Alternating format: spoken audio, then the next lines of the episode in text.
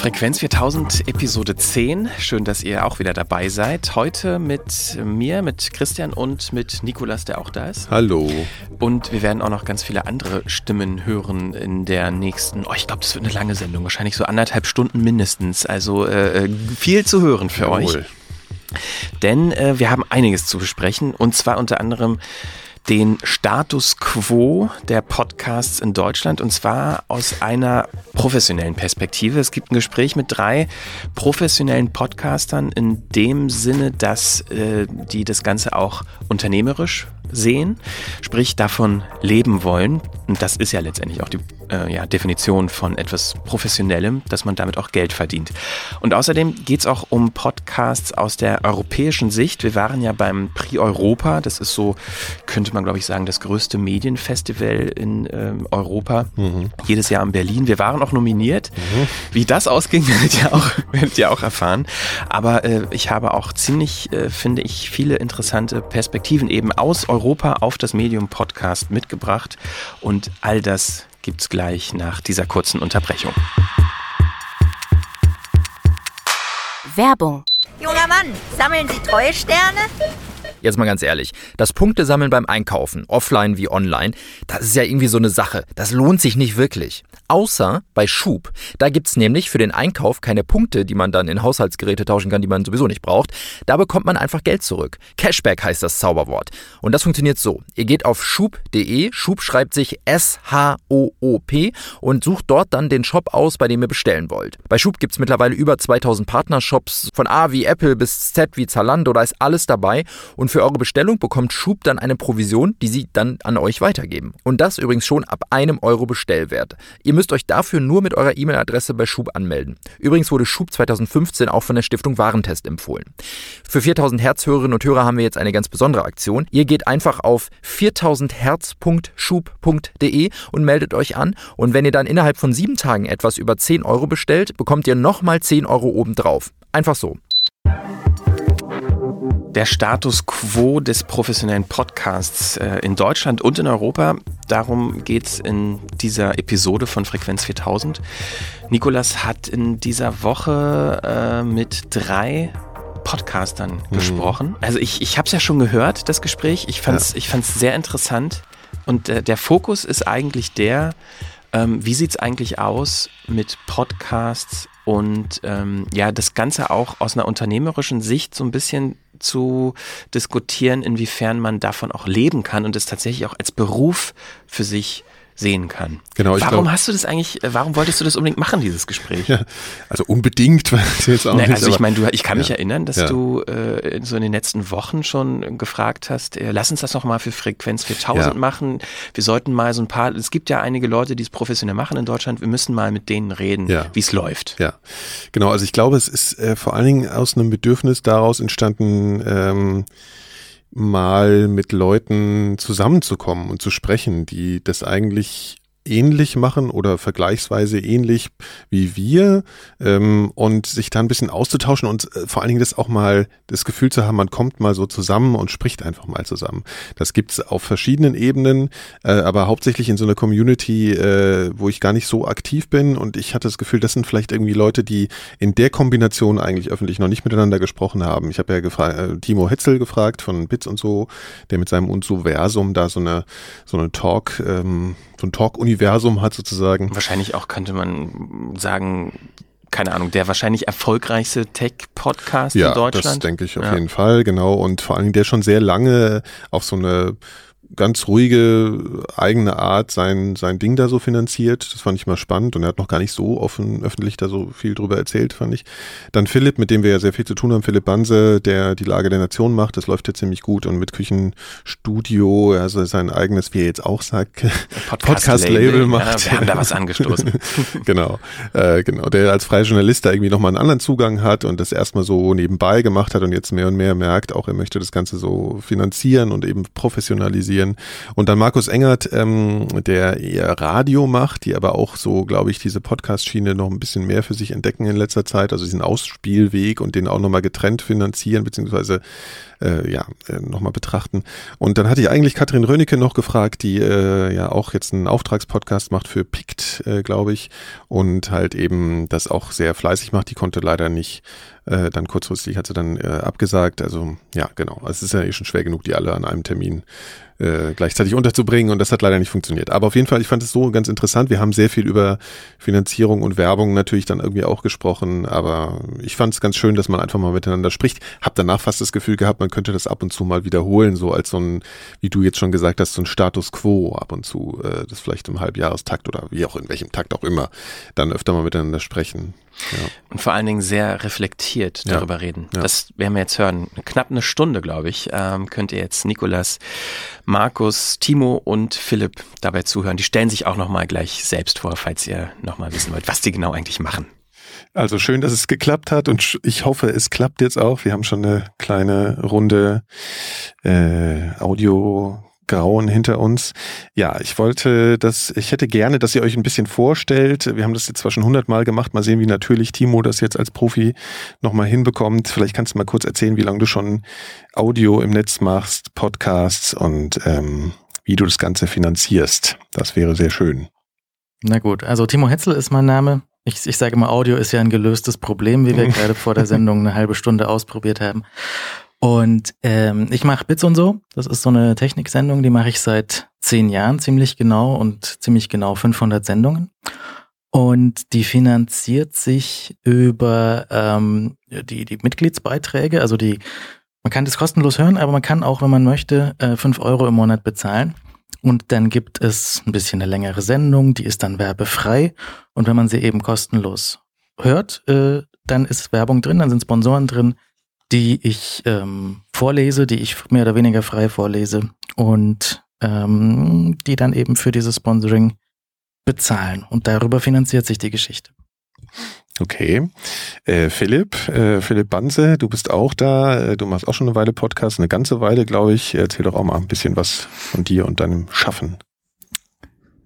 Genau, ich habe am, glaube ich, 26. April 2005 das erste Küchenradio äh, ins Netz gestellt, also ein Format, was momentan ein bisschen auf Eis liegt, aber was sehr lange halt so ein bisschen chaotisches Durcheinander, Experiment, Mischung aus Gespräch, Diskussion, Reportagen, Ausflügen war.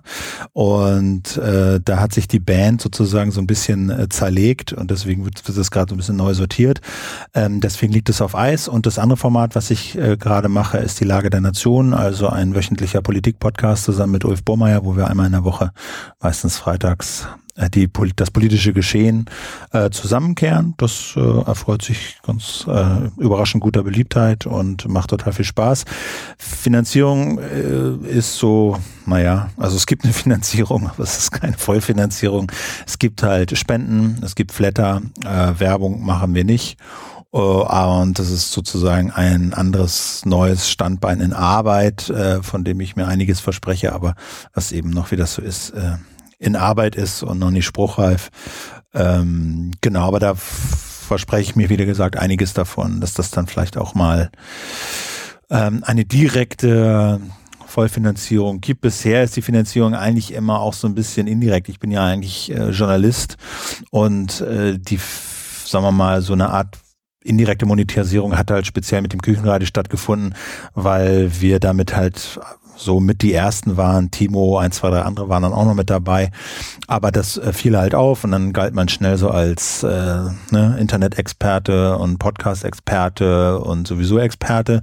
Und äh, dafür wurden dann auch mal echte Euros gezahlt in Vorträgen und äh, Artikeln und Hörfunkbeiträgen und so. Also das war eher so eine Art auch unter diesem Aspekt Selbst-PR, Eigenvermarktung hat sich das dann finanziert, aber nicht im Sinne von äh, direkt bezahlt durch Hörer oder Werbung. Ja, also es ist eine totale Querfinanzierungsgeschichte eigentlich. Ja. Ne? ja. Okay, Markus, Markus Engert, du bist äh, Redaktionsleiter. Ich glaube, das ist der Titel, oder? bei Detektor FM? Ja, bei aller Abneigung zu Titeln, aber ja. Ja, das, du machst ja ein bisschen was anderes. Ihr macht auch als Detektor FM, bringt ihr auch Podcasts raus. Ähm, äh, genau, vielleicht kannst du aber mal erzählen, du machst also im Prinzip eigentlich eher Radio im Netz. Ja, erzähl doch einfach mal, was ihr da so tut. Also in der Art und Weise, wie das entsteht oder wie wir es machen, unterscheiden wir gar nicht, ob das jetzt ein Podcast werden soll oder in die Live-Sendung ähm, soll. Alles, was wir produzieren, geht raus als Podcast in alle möglichen Feeds und Gefäße, aber wird eben auch zu einer Live-Sendung irgendwie zusammengefahren. Ähm, also wir machen Radio im Netz, das stimmt. Wir haben vor acht Jahren so ein paar Freunde zusammengesessen, waren freie für alle möglichen ARD-Anstalten und fanden den Radiomarkt in Deutschland jetzt so mittelmäßig abwechslungsreich ähm, und haben dann gedacht, dass wir irgendwas eigenes probieren wollen. Und das ist jetzt sieben Jahre alt, heißt Detektor FM äh, und ein Teil unseres Geschäftsmodells sind auch Podcasts und ein Teil unserer äh, Ausspielwege sind auch Podcasts. Und die Finanzierung bei uns im Wesentlichen Werbekunden, die als Sponsoren auftreten oder in so einem Patronatsmodell ähm, und dann kommen noch so ein paar andere Säulen dazu. Das geht von Spenden, äh, Flatter nicht mehr so interessant für uns, T-Shirts kaufen, ab und zu mal ein Crowdfunding, äh, bis hin zu Auftragsarbeiten, wo wir es wie so eine Art Agentur auftreten. Das hat aber mit dem Sender dann nichts zu tun. Also wir stehen auf mehreren Säulen, aber diese Werbekundensäule ist die wichtigste. Ja, ähm, bleibe ich gleich mal bei dir. Wie, also du sagtest jetzt, ähm, das wäre mehr so sponsormäßig eure eure Werbekunden. Ne? Also wie wie hört sich das denn an, wenn ihr Werbung macht? Also im Wesentlichen ist vor, einem, vor einer Serie, die es regelmäßig im Programm gibt, sagen wir wegen mir jeden Montag ein Autothema oder jeder Donnerstag ein Umweltthema oder solche ähm, Dinge sind das, wird davor und danach äh, ein Audioeinspieler gespielt, Lingelingeling, präsentiert von XYZ, äh, Umweltthema bei Detektor FM. So ungefähr kann man sich das vorstellen. Wird gespielt A in der Live-Sendung, B im Podcast, der ins Netz kommt und C taucht auch auf auf dem Online-Artikel, Webartikel, der dazu gemacht wird. Also der Sponsor wird im Umfeld des Audios platziert. Wichtig ist mhm. aber tatsächlich, dass er redaktionell keine Mitspracherechte hat. Also das haben wir in unseren Redaktionsstatus äh, Statut reingeschrieben.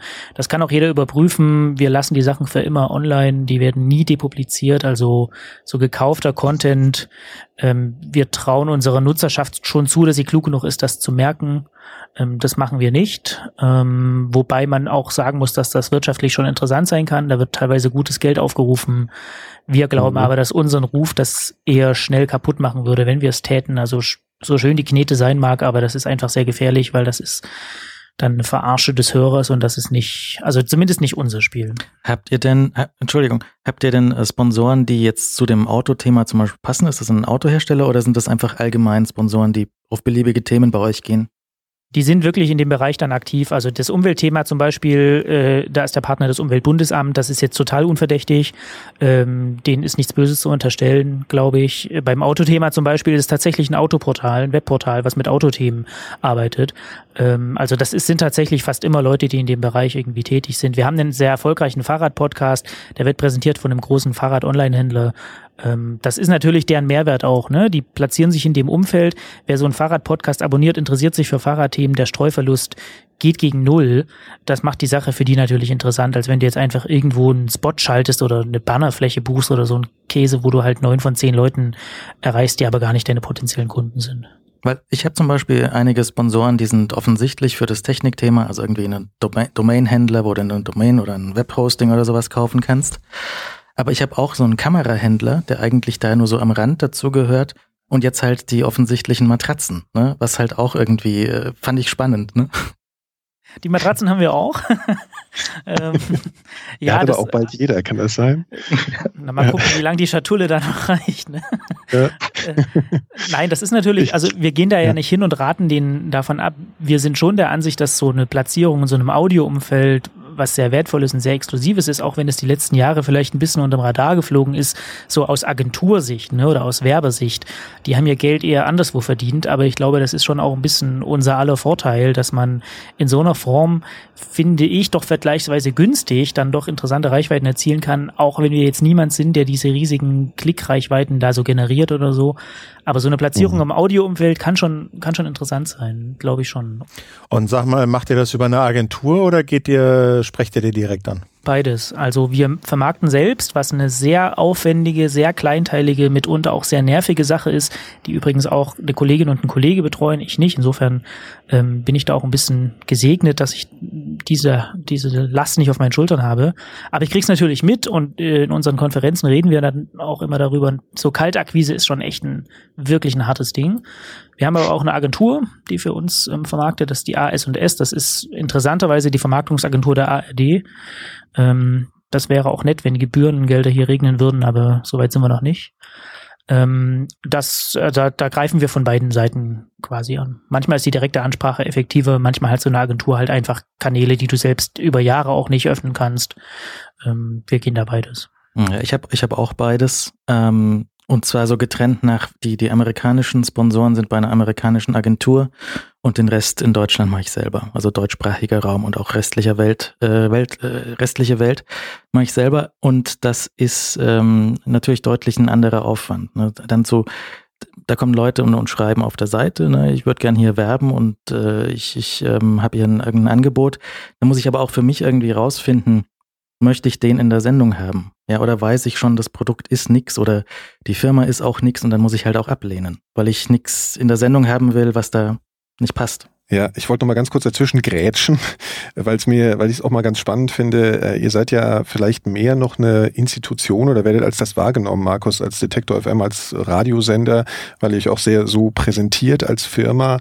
Ähm, wie, wie ist denn da so das Feedback? Gibt es da viele Leute, die sich überhaupt beschweren oder die vermuten, dass ihr da, dass es eben diese Trennung nicht gibt, dass da irgendwie im Hintergrund was gemauschelt wird, dass eben so ein Fahrradhersteller dann irgendwie äh, da die Berichterstattung über ein bestimmtes Produkt irgendwie reinkriegen kann oder so? Kriegt ihr solches Feedback? Hatten wir noch gar nie, liegt aber, glaube ich, auch daran, dass wir in einer Art und Weise produzieren, wo man eigentlich auf den Verdacht irgendwie nicht kommen kann, glaube ich zumindest.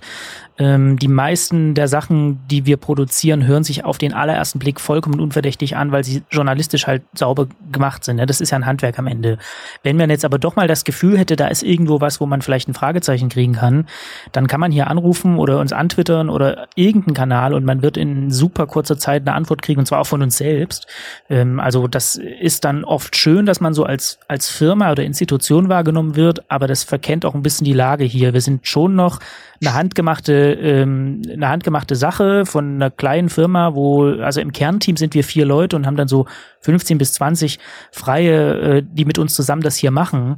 Es ist nicht so, dass hier sechs Etagen mit zwölf Abteilungen und Hauptabteilungsleitern irgendwie sitzen und sich die Anfragen gegenseitig zuschieben. Ähm, von daher glaube ich schon, ähm, selbst wenn jetzt jemand den Verdacht hätte, ist das schnell aus dem Weg geräumt. Wir hatten es aber noch nie auf dem Tisch, dass jemand irgendwie hier anrief und sagt, das ist doch Gemauschel. Ähm, und wir, wir sind da auch echt übersensibel, weil jetzt bei allem BWL-Schnack und so, wir sind im Herzen ja doch Journalisten und machen das hier aus einer journalistischen Ambition heraus und nicht um irgendwie relativ schnell brutale Summen an Cash anzuhäufen. Da ist das ohnehin nicht das richtige Feld. Von daher sind hier so, so ein bisschen Werte oder der eigene Kodex doch ein bisschen wichtiger, als wirklich ja. jedes Angebot anzunehmen. Ja, ich frage mich halt einfach nur, äh, wie, wie, das sozusagen von so einer Konsumentensicht wahrgenommen wird. Ich glaube, jeder hat sich daran gewöhnt, dass ähm, Medienhäuser Werbung machen. Ich glaube, das hat so jeder für sich akzeptiert. Ich habe halt das Gefühl, dass ähm, Werbung im, im Podcast nochmal äh, auf eine andere Art und Weise kritisch gesehen wird. Das kann man ja, gibt es ja viele Gründe dafür. Und deswegen wollte ich jetzt einfach nur fragen, wie es bei dir ist, Timo. Äh, Kriegst du da viel äh, auch negatives Feedback in irgendeiner Form oder wird das eigentlich gut akzeptiert? Nö, ich glaube, das ist schon gut akzeptiert. Ich, es, es gibt zum einen gibt's ja die Möglichkeit, wenn einen das tatsächlich sehr stört, äh, das, das ähm, durch die Bezahlung abzuschalten. Beziehungsweise, ich hatte sogar eine Weile hatte ich die, die Werbung komplett aus der Mitgliedsversion rausgeschnitten. Und dann habe ich aber von Leuten gehört, ja, wir wollen aber eigentlich die Werbung auch trotzdem hören, obwohl wir bezahlt haben weil dies immer ganz interessant und gute Sachen sind. Ja, also ähm, ich habe auch neulich, habe ich tatsächlich auch in der Sendung erzählt, so ich hatte, jemand hat angefragt, eine Firma hat angefragt, ähm, die wollten Stellenanzeigen schalten bei mir. Habe ich auch ab und zu. Aber ich finde die Firma relativ uncool. Habe ich gesagt, soll ich das jetzt machen oder nicht? Und dann habe ich es nicht gemacht. Ja, weil irgendwie die Firma an sich ist mir äh, aus diversen Gründen relativ unsympathisch. Und dann habe ich halt gesagt, mache ich nicht. Und das habe ich auch in der Sendung ein bisschen thematisiert. Ich glaube, die Hörer wissen schon auch, dass wenn ich da eine, eine Firma in der Sendung drin habe, die da wirbt, dann ist das ähm, in der Regel kein Mist. Ja, also und deswegen ähm, glaube ich, ist das auch echt okay. Wir haben jetzt manchmal echt sehr interessante Produkte, die wir auch sonst nicht, auf die wir sonst nicht gekommen wären. Und das ist, ähm, glaube ich, schon ganz gut akzeptiert. Und die Leute wissen auch, das finanziert die Sendung. Ohne die Werbung gäbe es die Sendung in der Form so nicht. Mhm. Äh, Philipp, du bist ja äh, freier Journalist, kann man ja einfach sagen, ne? So würdest du dich wahrscheinlich auch bezeichnen, oder? Ja. ja. Ähm, hast du schon mal drüber nachgedacht, weil du das eben schon so lange machst, äh, Podcasting, hast du das schon mal in Erwägung gezogen, äh, Werbung zu machen? Äh, ja, und, und was hältst du denn davon eigentlich so? Naja, also, also ja, ich habe es so halbherzig versucht. Also ich bin so ein ganz schlechter ähm, BWLer äh, quasi. Also ich hatte lange nie das Bedürfnis, auch das wirklich, sagen wir mal, komplett durchzufinanzieren und zu so einem, zu so einem finanziellen Standbein zu machen. Äh, jetzt habe ich das, also weil ich halt auch gemerkt habe, gut, jetzt reicht's irgendwie auch, jetzt muss man damit auch mal was verdienen, sonst ist es nicht nachhaltig, so wie es läuft. Ähm, und in dem Zuge habe ich halt auch mal so ein, zwei Agenturen angefragt, mal ein, zwei Firmen angefragt, aber halt die Erfahrung gemacht, die alle, alle machen, das ist extrem viel Arbeit. Also dann, äh, weiß ich nicht, dann, äh, ne, dann telefonierst du mit einem und die sagen, ja, kennen wir, finden wir gut und mal sehen, ja, machen wir auf jeden Fall. Dann fünf Telefonate später, ja, würden gerne und so und sechs Telefonate später, nee, äh, wird doch nicht. Also, und dann so, ja, okay, mhm, okay. Also, ähm, das fand ich, das fand ich, also diese, diese Direktakquise mit Firmen, Puh, da war ich doch äh, erstaunt, wie wahnsinnig viel Zeit das kostet und wie wahnsinnig aufwendig das ist. Und da habe ich mir, da bin ich zu dem Schluss gekommen irgendwie. Also äh, das muss jemand anders machen. Also wenn das bei uns irgendwie stattfindet, äh, keine Ahnung, da muss ich mir ein anderes Modell machen. Das, das kann nicht ich sein. Das brauchst du noch jemanden, der sich darum kümmert. So. Äh, genau, also das finde ich, ich finde das ja mit Detektor irgendwie so dieses Modell ganz interessant, äh, dass man Redaktion und, und diese Anzeigen trennt. Äh, ich habe mir überlegt, wie man das in diesem Podcasting-Bereich machen könnte. Also entweder ist es halt gut eine Agentur, da ist es so halb getrennt, weil man natürlich auch als Alleinverantwortlicher dann trotzdem entscheiden muss, macht man es, macht man es nicht. Das ist, das ist, das ist das eine. Und die Agenturen ähm, da war, da war, also die waren, das Feedback war so, äh, ihr seid ja gar kein Technik-Podcast. Und wir so, nö, ja, nee. Danke. So. Also bei ARD, so? ASS habe ich bisher noch her? nicht angefragt. Wie bitte? Ist das schon länger her oder also ich frage mich gerade, ob das irgendwie immer noch so ist. Nee, das ist jetzt, was weiß ich, so im Rahmen, sagen wir mal so, vielleicht drei Monate oder so in der, in der, in der Richtung. Ähm, und äh, auch weil wir jetzt mit der Lage zum Beispiel ja ganz gut so platziert waren in der Zeit und immer noch sind und aber auch mal in den Top Ten eine Weile waren in den iTunes, dachte ich, okay, da kann man jetzt mal ein bisschen mit, mit hausieren gehen.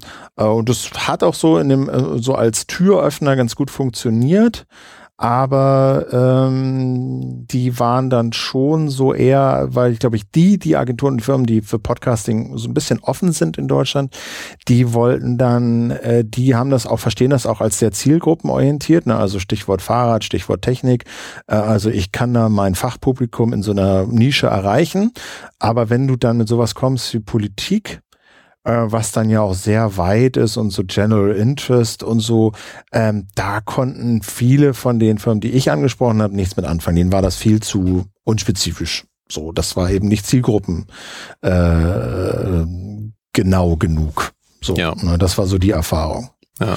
die ich da gemacht habe. Und äh, wie, ja. Ja, äh, was ich äh, ganz interessant finde, oder? An. Ansonsten, weil du ja fragtest, ob ich das, wie ich das ja. finde, ob ich das akzeptabel finde, äh, eindeutig, natürlich, ganz klar. Also das, das äh, ist, ist und wird bis auf weiteres auch eine wichtige Säule bleiben, um solche Inhalte zu, vor, zu finanzieren.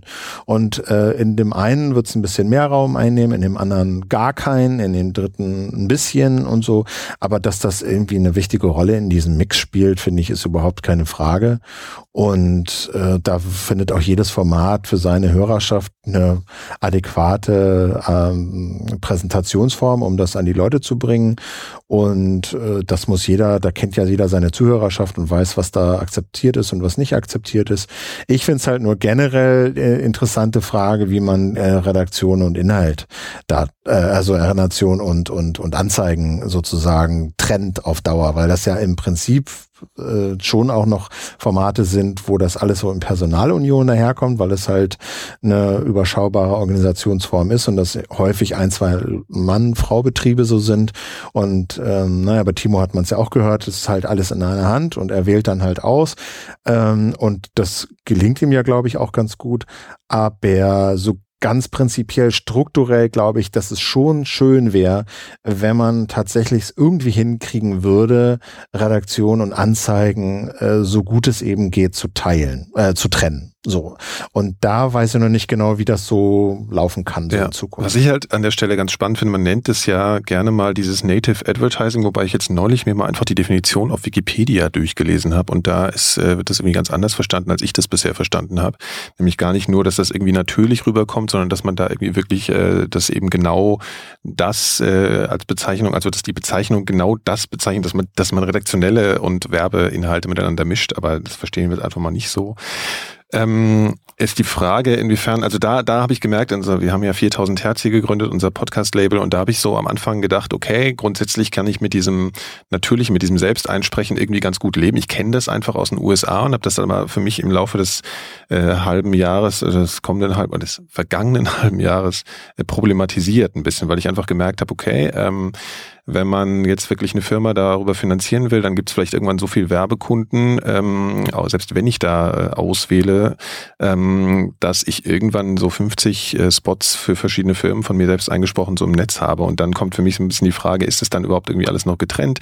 Und so, äh, wie kann, könnt ihr euch, Markus, bei euch sowas wie so ein Native Advertising vorstellen?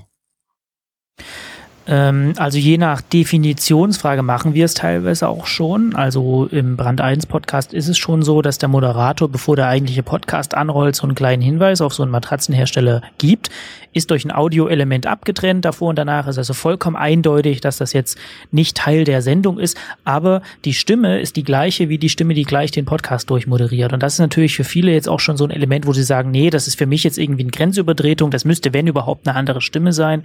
Ich persönlich finde das Nebenkriegsschauplatz, ob das die gleiche Stimme ist oder eine andere. Für mich ist wichtig, dass es durch ein Audioelement abgetrennt ist, dass man in der ganzen Art der Ansprechhaltung, der Formulierung, auch was wird da eigentlich transportiert, deutlich merkt, okay, das ist jetzt ein Werbehinweis und er hat ein gewisses Ende und dann, dass man das als Hörer einfach vollkommen äh, ohne Zweifel bemerken kann, wann, die, wann eine Werbung beginnt und wann eine Werbung endet. Was für uns nicht ginge, wäre, dass irgendwie in einem Gespräch über, was weiß denn ich, jetzt Heuschnupfenmedikamente, jemand im Gespräch, weil er gerade moderiert, sagt, ich habe das Medikament XY ausprobiert, ich fand das ehrlich gesagt das Beste oder so, das ginge nicht. Also das, da sind wir ziemlich klar. Ähm, können wir uns nicht erlauben, äh, ist unsere Nutzerschaft zu kritisch dem gegenüber.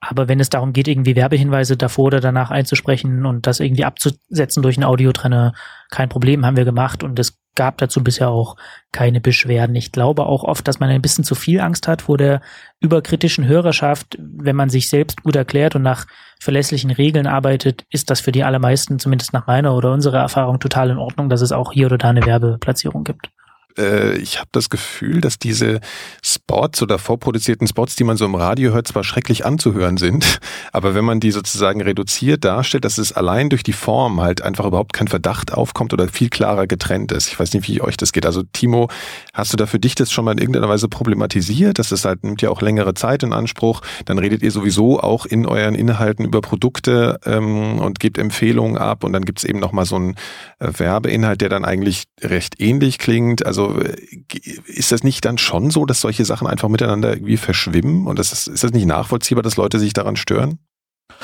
Also beim, in, in der Sendung ist es eigentlich immer so, dass es mit dem gleichen Satz von mir beginnt. Und zwar, so kommt heute mit freundlicher Unterstützung von XY. Und dann erzähle ich was und am Schluss bedanke ich mich. Das ist immer die Einfassung. Ich sage freundliche Unterstützung und herzlichen Dank am Ende. Und ähm, ich glaube, das ist schon das ist schon klar zu trennen und eine Überschneidung zwischen den Produkten kommt, also die wir redaktionell empfehlen und sowas und diesen, diesen äh, Werbeinhalten, die ist sehr selten. Die kommt schon mal vor, weil es einfach äh, echt ein, ein gutes, äh, gutes Produkt ist. Aber dann ist halt möglicherweise die, die, die etwas stärkere Kritik ähm, in der, in der, ja, in der, in der im redaktionellen Teil, weil das Ding einfach zu teuer ist, zum Beispiel, ja. Und in einem nicht, äh, nicht Werbeteil steht dann halt vielleicht auch drin, was ist die Alternative? Ja, also wenn du dieses Produkt äh, hier nicht kaufen möchtest, weil es dir zu teuer ist, dann sind halt das von den Konkurrenten die anderen Dinge. Und ich glaube, das ist schon, das ist schon gut getrennt. Also ich glaube, da gibt's keine, keine Konflikte. Ähm, ich glaube eigentlich nicht. Also was, also ähm, ich, ich würde Timo da recht geben. Also ich empfinde das auch bei, bei Bits und so äh, genau das, was Timo beschrieben hat. Also dass es sauber getrennt ist und man kann es eindeutig erkennen, was jetzt hier bezahlte Werbung ist und wann die auch endet. Ähm, ich kann mich nur und auch diese so nach dem Motto, ähm, äh, da sagen wir mal, dass diese Werbekunden, die Produkte der Werbekunden im redaktionellen Teil vorkommen, ja, würde ich auch sagen, äh, habe ich auch ein, zwei Mal gehört, aber sehr selten und dann habt ihr in der Regel auch immer darauf hingewiesen, dass das ja auch eure Sponsoren sind. Ich hatte nur, auch, auch das war sehr selten, aber das, ich kann mich so ein, anderthalb Mal erinnern, dass ihr ja einfach auch so, was weiß ich, in den Picks oder so äh, Produkte vorstellt und dann in so einem Halbsatz irgendwie viel, ja, ähm, das wurde uns ja zugeschickt. Und da habe ich mich gefragt, wie ihr das wohl handhabt. Also, ähm, weil mein Eindruck war ja immer, naja, das sind halt Produkte, die kauft man sich halt, naja, wie das so ist als Nerd, man, man sammelt die so ein und findet die gut und stellt die dann mal vor. Ähm, da habe ich mich gefragt, ob man das nicht deutlicher machen müsste, wenn für so eine Sendung Sachen zugeschickt werden und ja dann weiß ich auch nicht, vielleicht, vielleicht auch nicht, nicht bezahlt werden oder werden sie zurückgeschickt, Fragezeichen, ja oder nein, ist es ein Geschenk, ja oder nein. Also da, aber das war wirklich Ausnahmen, das war eine, ein anderthalb Mal, wo ich so im letzten Jahr oder so dachte so, ah, interessant, das ist irgendwie, da, da hätte ich mir jetzt ein bisschen mehr Klarstellung gewünscht. Äh, hast du dir das, hast du dir darüber mal Gedanken gemacht? Ja, also ich sag, wenn ich, ähm, also zum Beispiel neulich hatte ich eine große Auswahl von so Webcams, Überwachungskameras, äh, weiß nicht, sechs äh, verschiedene Modelle oder sowas. Und die habe ich mir alle zuschicken lassen. Ein Teil von den Firmen wollte die zurück, ein Teil wollte die nicht zurück oder hat noch nicht danach zurückgefragt. Und dann sage ich auch immer, ich habe mir zuschicken lassen oder ich habe angefordert oder die Presseagentur hat mir geschickt, um das auch klar zu machen. Ich habe das nicht gekauft, sondern wenn das jetzt so ein Vergleich ist, also ich habe zum Beispiel die Kameras gemacht. Äh, Bastian Wölfel hat neulich, weiß nicht, zehn äh, verschiedene Kopfhörer sich durchprobiert. Und die hat er natürlich nicht alle selber gezahlt, weil er auch keine zehn Kopfhörer braucht, sondern hat sie sich halt äh, zuschicken lassen und manche wollen die zurück und manche auch nicht. Beantwortet das deine Frage, Philipp? Genau, also da hätte ich mir jetzt so, ich dachte dann so, ach, da hätte ich jetzt gern die Konditionen genauer gekannt. Äh, so, ne? Ähm, also, weil das eine ja auch Timo ist, also ne, das ist deine Sendung und du machst dann was und dann erzählst du unter welchen Konditionen. Aber ähm, da sind ja noch drei, vier andere, die dann auch noch Sachen vorstellen. Da weiß ich nicht genau, inwiefern du da Einblick hast, ähm, ob das jetzt so auf deren eigenem Mist gewachsen ist oder ob die das vielleicht irgendwie zugeschickt bekommen haben oder ob die vielleicht auch Geld dafür bekommen haben, dass sie, dass sie das vorstellen. Nö, also Geld bekommen haben, haben sie, werden sie dafür nicht. Und in der Regel sagen die auch, wenn sie was zugeschickt bekommen haben oder sich angefordert haben. Das ist eigentlich, glaube ich, fast immer schon klar. Wenn sie auch sagen, ich, keine Ahnung, ich, ich habe das hier mal ausprobiert oder so, ähm, dann, dann ist das, ja. ja. Genau, also das war jetzt, wie gesagt, es, es war wirklich jetzt auch in den, weiß ich nicht, im letzten Jahr oder so anderthalb Mal, wo ich so dachte, ah, okay, so, wie, wie, wie handhaben die das eigentlich? So, ne, das, ähm, genau. Mhm. Aber wie empfindet ihr denn das? Äh, könntet ihr euch vorstellen oder kannst du dir zum Beispiel vorstellen, Timo, auch mal so einen einzelnen äh, Jingling-Radiospot bei dir laufen zu lassen? Oder kannst du dir das nicht vorstellen? Also vollproduziert, ne? Also wie das halt jetzt irgendwie, ja. äh, du weißt schon, wie die Kandidaten so sind, wie sie so klingen. Ja, das ist, also das hatte ich mal so 2005 gefühlt. Irgendwann mal war so, so ein Kinopodcast und da gab es mal Werbung vom Auto und vom Handyhersteller oder sowas. Ähm, auch über eine Agentur, die das dann irgendwie damals schon automatisch reingeschnitten hat und lalala. Das ist alles nichts geworden. Und das war auch nicht so richtig toll. Andererseits ähm, überlege ich auch in so eine Richtung, bei, bei Bits und so sind, lässt sich alles so in einzelne Themen oder Kapitel irgendwie schon unterteilen.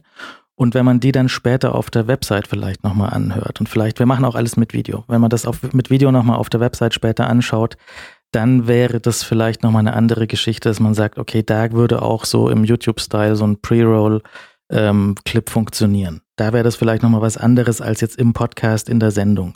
Ähm, und dann auch in der Sendung, ich weiß nicht, vor der Sendung, äh, Pre-Roll, Mid-Roll, ist es alles ein bisschen, weiß ich nicht. Da bin ich mir nicht ganz sicher. Aber im Web, für die Videos, glaube ich, ist Pre-Roll schon vorproduziert akzeptiert.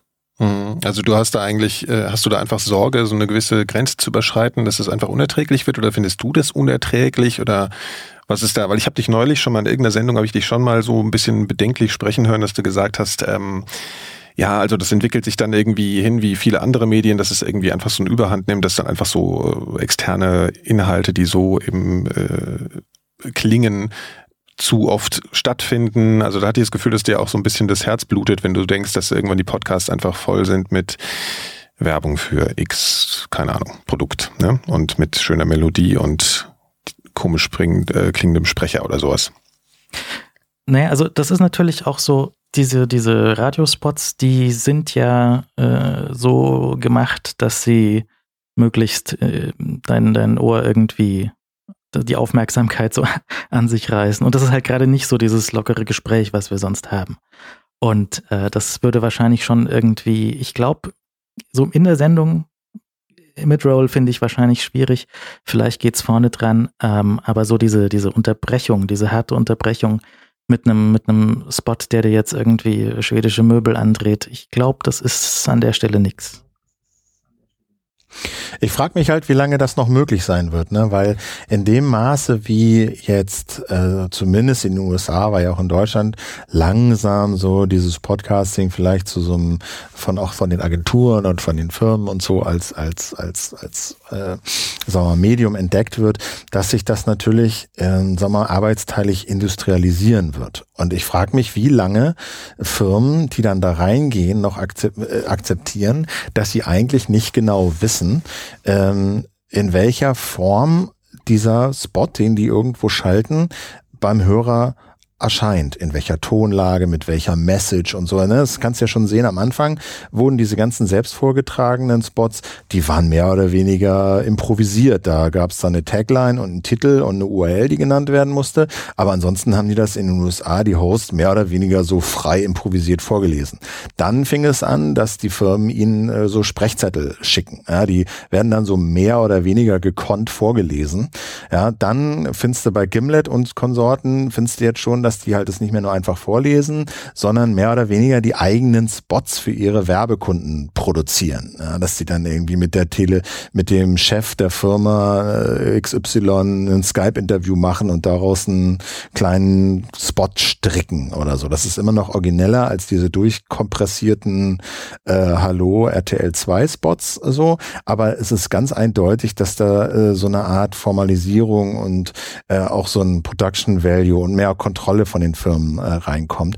Und wenn das jetzt so ein, so ein, ich sage mal in Anführungszeichen, Massenmarkt wird, ja, dass die Firmen dann irgendwie 10, 15, 20, 30 Podcasts irgendwie in Deutschland bedienen, ähm, da frage ich mich, wie lange die noch akzeptieren, dass das so, ja, der eine liest es so, der andere liest es so, der andere liest es gut, der andere schlecht, der macht so, der vergisst die Hälfte.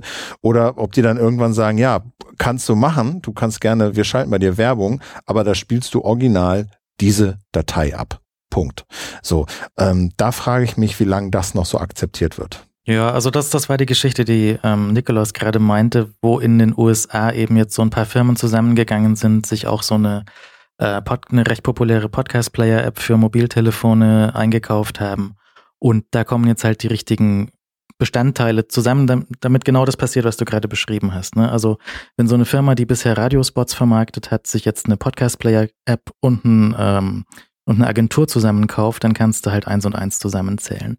Und dann hast du aber auch nicht mehr die, die, die Werbung mit dem, mit dem benutz unseren Gutscheincode Bits und so für 10% Rabatt, damit das getrackt werden kann, sondern dann hast du halt äh, Burgerwerbung und Versicherungen und sowas, die einfach Markenwerbung machen und damit äh, einfach vielleicht auch automatisiert reingeschnitten irgendwo in einem System dann ähm, die Werbung äh, ausstreuen und dann hast du als Podcaster vielleicht auch nicht mehr die die Wahl zu sagen, das will ich haben oder das will ich nicht haben, sondern wird automatisch reingeschmissen in deine Sendung und auch in der mobilen App dann entsprechend getrackt, ob das Ding gehört wird oder nicht. Und ähm, das ist sicherlich eine Entwicklung, auf die man warten kann. Ich finde das nicht so besonders toll, aber kommt wahrscheinlich. In Deutschland glaube ich nicht so schnell.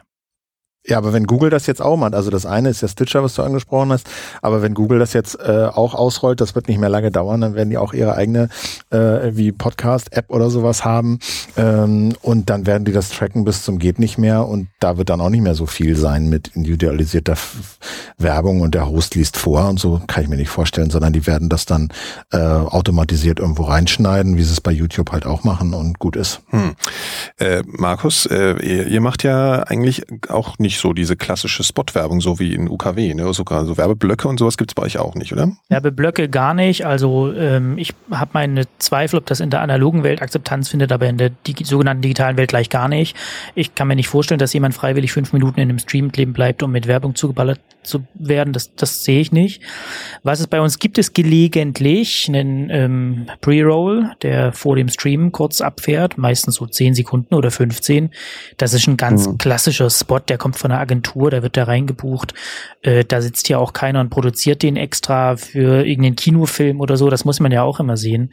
Wenn ähm, die Frage diskutiert wird, ob jetzt so Native Advertising das Schönere ist oder so ein Spot oder so.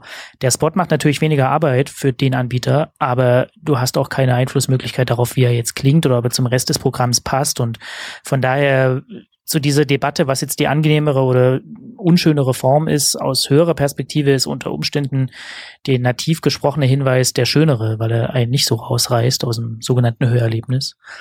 Ähm, ich sehe das aber zumindest bei uns hier heute oder morgen auch nicht kommen, dass da jetzt irgendwie in so einer komplett durchautomatisierten äh, Wirtschaftskreislauf äh, Spots in Größenordnungen reingebucht werden, die irgendwie die Podcasts zerhacken. Also auch für jemanden wie Google glaube ich, ist es jetzt nicht so unfassbar attraktiv, da so ein Netzwerk an Audiospots zu pflegen, hochzuziehen und äh, das ist ja am Ende doch noch was, was teilweise händisch passiert, irgendwo einzubuchen heute und morgen nicht. Vielleicht irgendwann in fünf oder zehn Jahren, wenn wir auch über Sprachsynthese reden und so eine Sachen halt vielleicht auch per Knopfdruck dann doch einfacher durchproduziert werden, das glaube ich schon, aber dann läuft die Distribution von Audio auch vielleicht wieder ganz anders. Also ich meine, jetzt momentan habt ihr so dieses Streaming-Dienst, wir haben Podcasting, ich weiß auch gar nicht, ob das dann irgendwann so immer so bleiben wird, ne? Also das kommt dann ja auch mal darauf an, wie man das überhaupt automatisiert, abhängig von der Technik. Ja, man darf aus diesen also. ganzen Diskussionen auch den Faktor Hörer nicht rauskürzen. Also ich, die allerwenigsten von uns haben, glaube ich, Lust, die eine oder andere Werbung für einen Kinofilm wirklich unbedingt jetzt vorn ranschneiden zu wollen, weil sie das so wahnsinnig gern hören, wie Richard Gere irgendjemanden tot macht oder so. Aber in dem Moment, wo der Hörer oder die Hörerin halt nicht dafür sorgt, dass hier eine Summe X am Monat landet, bei Philipp oder bei Timo oder bei euch oder bei uns, muss man über solche Sachen nachdenken und diskutieren. Natürlich ist jeder von uns, äh, würde sich komfortabler fühlen, wenn er wüsste, okay, meine Grundfinanzierung über den Monat steht, weil die Leute, die uns nutzen, uns einfach so geil finden, dass sie irgendwie mithelfen, dass das weiterhin am Leben bleiben kann. Solange das nicht der Fall ist, müssen wir über solche Sachen diskutieren, über die wir im Moment diskutieren. Also in dieser ganzen Gleichung gibt es immer noch so einen Faktor Hörer oder Nutzer, den unser alle Angebot einfach mal nichts kostet. Und solange das ja. die Situation ist, gehören die zu dieser Gleichung auch einfach mit dazu. Und diese Verantwortung muss sich auch jeder stellen. Das klingt jetzt ein bisschen hochtrabend, ich meine das gar nicht so doll, ähm, aber es ist was, was in der Gleichung einfach mit äh, ein Faktor ist. Was habt ihr denn, also äh, Timo und Markus, ihr macht das ja beide sozusagen, wir fangen damit vielleicht auch demnächst an, also mit der Möglichkeit, dass Hörer sich da beteiligen und Philipp hat es ja auch schon gesagt, ähm, für die beiden, die das hier jetzt sozusagen schon länger machen, habt ihr das Gefühl, das nimmt eher zu oder nimmt das eher ab, dass äh, Menschen sich da involvieren und äh, euch Geld zukommen lassen, damit euer Angebot weiter besteht? Weiß nicht, wer zuerst antworten will. Könnt ihr ausfechten. Skype wird's entscheiden. Ich spreche mal vor, bei uns nimmt es zu. Ähm, wir haben Leute dabei, die jetzt teilweise schon über Jahre mit einem Dauerauftrag, und das ist ganz geil übrigens, der Betreff, der den Daueraufträgen steht, ist teilweise unfassbar cool. Wir haben jemanden, der schickt uns seit Jahren monatlichen Betreff alternative Rundfunkgebühr und so. Das ist für sich genommen natürlich alles kein Kracher, aber es ist sehr motivierend, wenn du halt sowas irgendwie jeden Monat auf dem Kontoauszug siehst.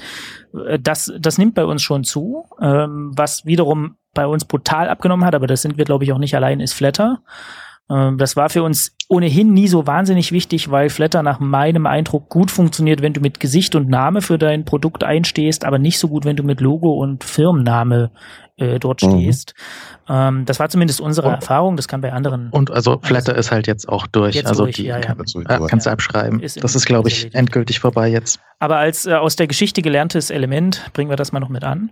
Ähm, was bei uns die beiden Male, die wir es gemacht haben, wirklich hervorragend funktioniert hat, waren Crowdfunding.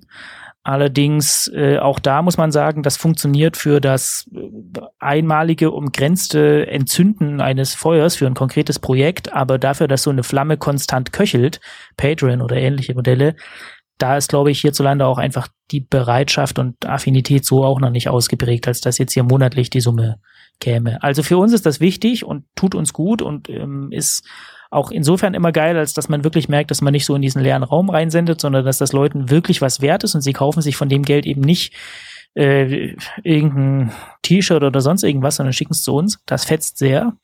Aber dass es laufende Kosten deckt und deckelt, davon sind zumindest wir weit entfernt. Nur ganz kurz Nachfrage nochmal, aber welcher Kanal wächst denn dann? Weil du gerade gesagt hast, es wächst irgendwie, also die Bereitschaft.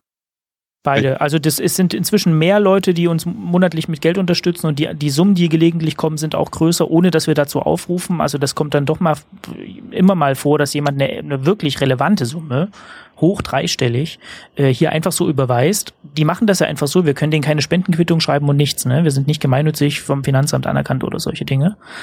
Also das nimmt zu, die Zahl der Leute und auch die einzelnen Summen nehmen zu und auch wenn wir die beiden Crowdfundings zumindest anschauen, also von einem zum zweiten, das hat sich doch ganz enorm nach oben äh, gejuckelt und ging beide Male über die 100 Prozent hinaus. Bekommen denn die Hörer bei euch äh, irgendwas extra dafür, dass sie euch was bezahlt haben oder ist das einfach nur der normale Content wie alle anderen auch?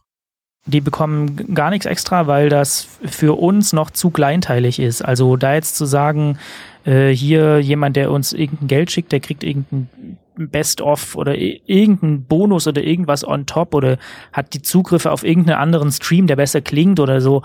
Das ist dann immer noch zu kleinteilig. Das müsste, das ist hier in den Routinen so gesehen einfach nicht eingeschliffen. Da müsste sich immer jemand hinsetzen und diese einzelnen Namen raussortieren, mit irgendwelchen Zugriffscodes versehen oder sonst irgendwas. Also das lohnt für uns so gesehen schlicht noch nicht. Wir haben da die Ideen alle in der Schublade. Aber im Moment machen die Leute das einfach, weil sie liebe Menschen sind ähm, und weil sie kriegen dazu nichts im, im Gegenzug zurück oder so. Mhm. Timo, du, du warst das ja, du bietest schon einen Gegenwert, so du hast, glaube ich, Kapitelmarken und so, ne? Wie, wie läuft es denn bei dir so, die, die Tendenz? Also es gibt äh, seit seit Anfang an von von Bits und so Plus gibt es äh, die Kapitelmarken, es gibt den äh, den Podcast in einer besseren Soundqualität, hört sich besser an. Ähm, es gibt, und es kommt immer mehr dazu. Ne? Also es gibt zum Beispiel die, den, den Videostream, den man damit sehen kann, den, den Livestream allgemein, den man damit auch hören kann. Und ich, ähm, also ich habe so ein bisschen das Ziel, dass das so immer, immer ein bisschen besser wird. Also nicht, nicht jeden Tag was Neues, aber so, dass, äh, dass sich das immer mehr lohnt. Und ich glaube auch, dass, dass man das ähm, zum einen Leute das kaufen, weil sie die, die, die, Sendung unterstützen möchten, aber zum anderen auch, weil sie dieses extra Ding gerne haben möchten, weil sie gerne live zuschauen möchten oder weil sie ähm, den, den, den, die Kapitelmarken gerne haben oder weil sie was auch immer für ein Feature von diesem, von diesem Angebot gerne nutzen. Ja, wir verkaufen auch ab und an T-Shirts und Tassen und solche Sachen. Und ähm, das, das ist, ich glaube, dass dieses du kriegst so ein bisschen was extra schon auch ganz gut funktioniert, so als Anreiz, das mal zu machen, weil ähm, so die, die normale Version ist ja eigentlich auch gut genug. Ja, also kann man auch so sehen.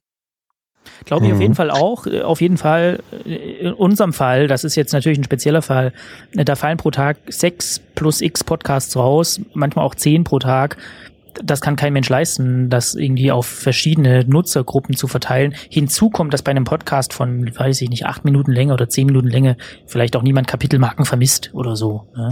Also das, das ich habe gelernt, Kapitelmarken müssen immer sein, habe ich gelernt. Aber ja, ich habe schon so wahnsinnig viel gehört und, und, und auch nicht gehört. Das darf jeder machen, wie er es richtig oder falsch findet. Ich äh, mit diesen, das ist das richtige Rezept und das andere nicht bin ich auch immer sehr vorsichtig. Hm.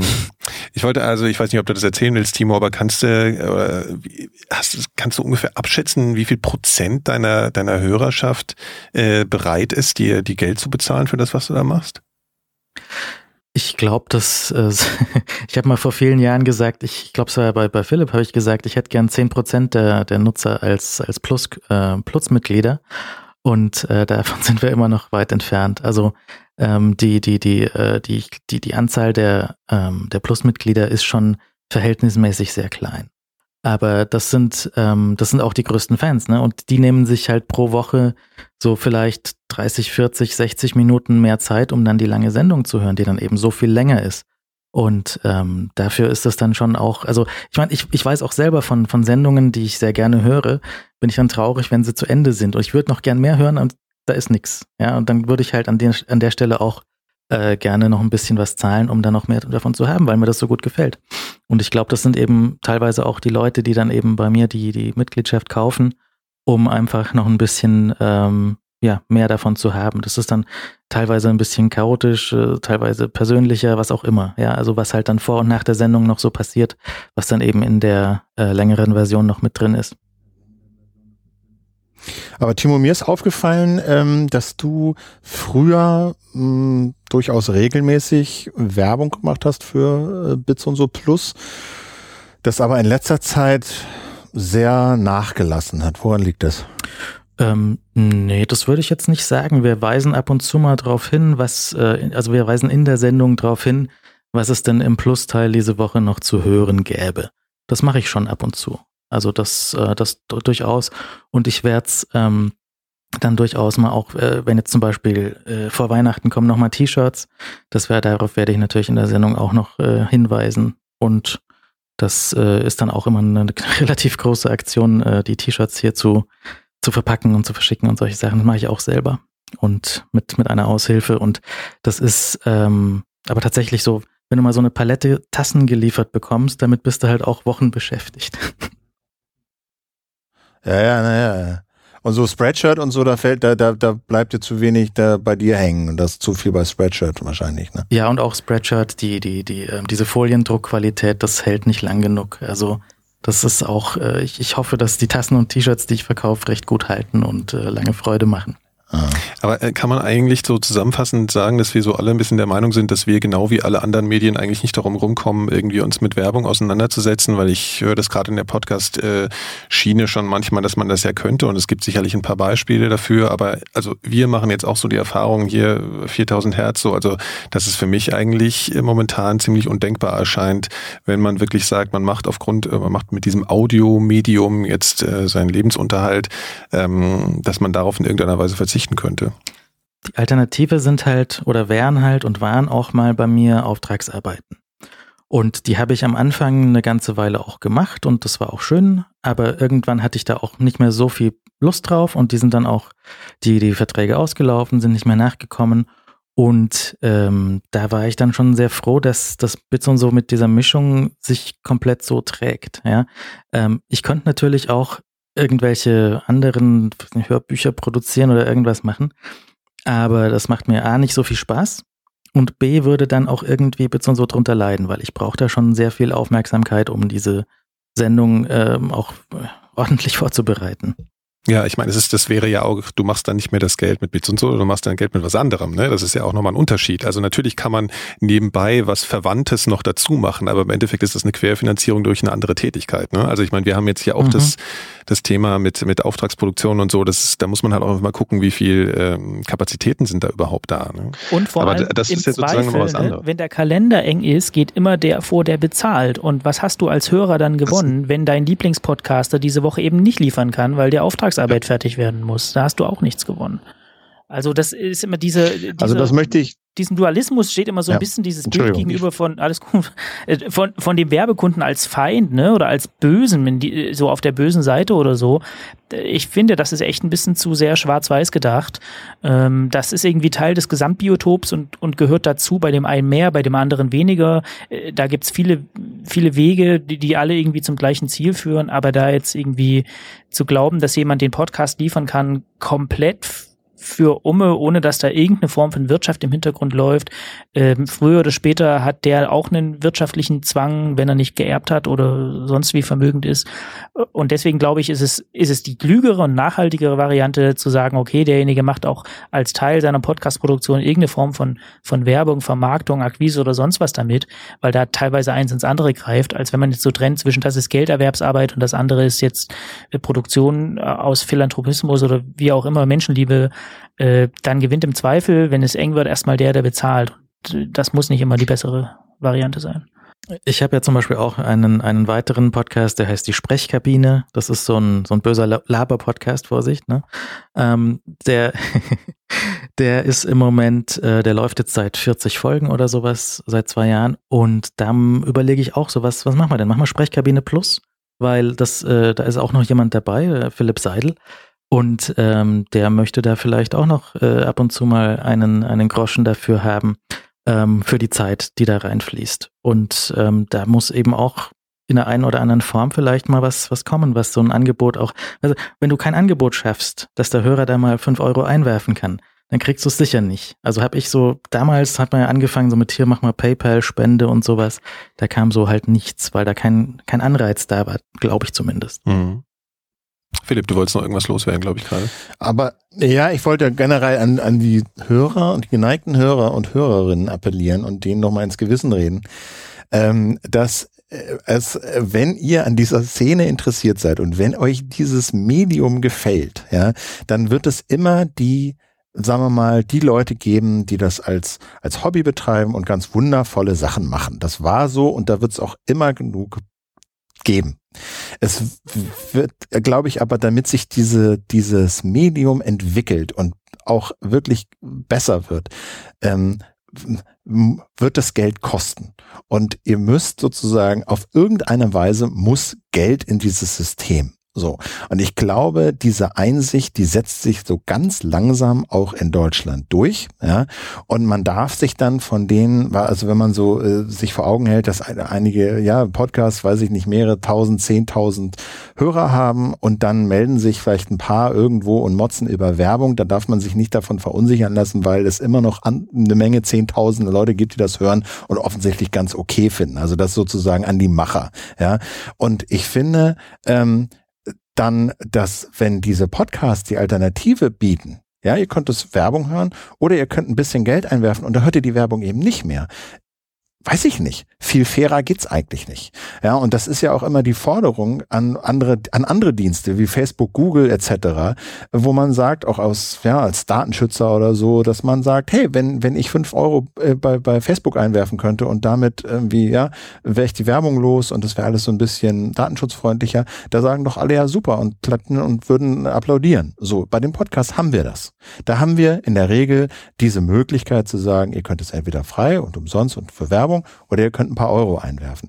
Und ich finde, wenn's, wenn man dann noch irgendwie schafft, als Macher irgendwie, sagen wir mal, so eine gewisse Transparenz und so eine gewisse Haltung und eine gewisse Ethik äh, zu transportieren, wie diese Werbung ausgewählt wird, was das für Werbung ist, dass man sich bemüht, Werbung und Inhalt zu trennen, finde ich, dann ist das wirklich eine saubere äh, ein sauberes und faires Angebot. Und ich kann man alle appellieren, äh, sich darauf einzulassen, wenn ihr an diesem Ökosystem und an diesem Medium, an diesem noch sehr unabhängigen Medium Interesse habt. So, da könnt ihr, ob das jetzt bei uns ist oder bei 4000 Hertz oder Timo oder was, ist mir egal, wo ihr euer Geld einwerft. Bei Detektor darf man auch ruhig passiert. Geld einwerfen, ja. So. Äh, das war eine flammende Abschlussrede, äh, Philipp. ja, ich glaube, wir können da alle unterschreiben. Ja, weil nämlich das Ding ist, weißt du, das, das, das, das, das Ding ist nämlich, ähm, das nächste, was nämlich kommt, ja, das sind das, das die großen, diese ganzen Plattformen dieses Medium entdecken. Und wenn Facebook und Google und wie sie alle heißen, da irgendwann mal richtig fett drin sind und ihre Player überall sind und ihre Verzeichnisse haben und weißt du, dann irgendwie alle ihre Sachen da abwerfen und dann wird das rekodiert und automatisch distribuiert und mit Werbung verpackt und und und und und ja, dann ist dieses Ökosystem nämlich ganz woanders. Ja, und dann werdet ihr nämlich getrackt drauf und runter, dass euch die Ohren glühen. Ja, und wenn ihr das verhindern wollt und wenn ihr so ein unabhängiges Ökosystem fördern und unterstützen wollt, wo eigene Software entwickelt wird, wo die Leute ihre Abos selber unter Kontrolle haben, wo sie selber unter Kontrolle haben, wer wirbt und wie geworben wird und wer getrackt oder nicht getrackt wird, wenn ihr das unterstützen wollt, dann müsst ihr da Geld ein. Jetzt hast du auch noch so einen Horror-Cliffhanger eingebaut, ne? Das ist also mit diesen, mit dieser Zukunftsvision der Ja, es war mir Plattform. zu versöhnlich, ja. genau. Das wollte ich noch hinterher schieben. Weil das ist nämlich der Weg. Also ich meine, das, wenn, wenn, wenn da, Entschuldigung.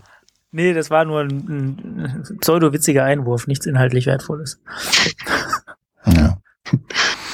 Weil von diesen ganzen Mediensachen ist das nämlich noch das Unabhängigste, weißt du? Ne, also das sind, das gibt ein breites Ökosystem aus Clients. Es gibt ein breites Ökosystem aus wirklich unabhängigen äh, Produzenten. Ja, es gibt ein breites äh, unabhängiges Ökosystem der Distribution. Das ist alles noch da. Aber ja, jetzt vergleich das, doch mal. Die Macher, die das jetzt machen wollen, es erhalten. Ver vergleich doch mal aber jetzt ähm, äh, mit, mit sowas wie YouTube. Ne? Also bei YouTube gibt's diese diese, ähm, diese Leute, die YouTube Videokünstler nennt, also die für, für YouTube was produzieren, was so grob irgendwie auch man als Podcast bezeichnen könnte. Und das ist super erfolgreich. Die Leute haben in Deutschland zwei Millionen Abonnenten und jedes Video wird zwei Millionen Mal geklickt und sowas. Ähm, dann kann man auch anders, andersrum argumentieren und sagen, das wäre es äh, gewesen, ja, so eine Plattform wie YouTube, aber für Podcasts hätte es immer schon gebraucht und dann hätten wir auch zwei Millionen Abonnenten und ähm, oder nicht? ja, ja, wobei du natürlich jetzt immer, wenn du schon YouTube ansprichst, a, ich traue diesen Zahlen nur so bedingt. So, das mal so ganz nebenbei. Also sicherlich sind es mehr, als wir haben so oder als sie viele Podcasts haben, aber äh, das kann ja auch keiner kontrollieren, hat man zuletzt bei Facebook gesehen, dass sie da ihren Werbekunden äh, doch ein paar falsche Zahlen vorgespielt haben, was so Viewing-Dauer und sowas angeht äh, und sich da irgendwie entschuldigen muss. Das ist das eine. Das andere ist, ja, kann sein, aber ähm, sie haben sicherlich Reichweite, aber die Großen, äh, weil die Werbeeinnahmen so dermaßen in den Keller gegangen sind, können eben ihre Produktion damit damit auch nicht mehr decken. Ja, und müssen sich, du musst ja da das klingt jetzt viel, ja, eine Million Zuschauer, aber bei den Werbeeinnahmen, bei diesen TKPs, also was du so pro tausender Zuschauer, pro tausend Zuschauer an Werbung Einnahmen bekommst, das ist ja bei YouTube so gesunken, ähm, dass äh, viele sich eben, äh, obwohl sie so viele Zuschauer haben, andere Finanzierungsmodelle überlegen müssen. Weil das klingt natürlich immer viel, 500.000 Klicks oder so, aber um bei YouTube einigermaßen aufwendige Produktion refinanzieren zu können über diese Werbung, da reichen eben 200.000 Views pro Video nicht aus.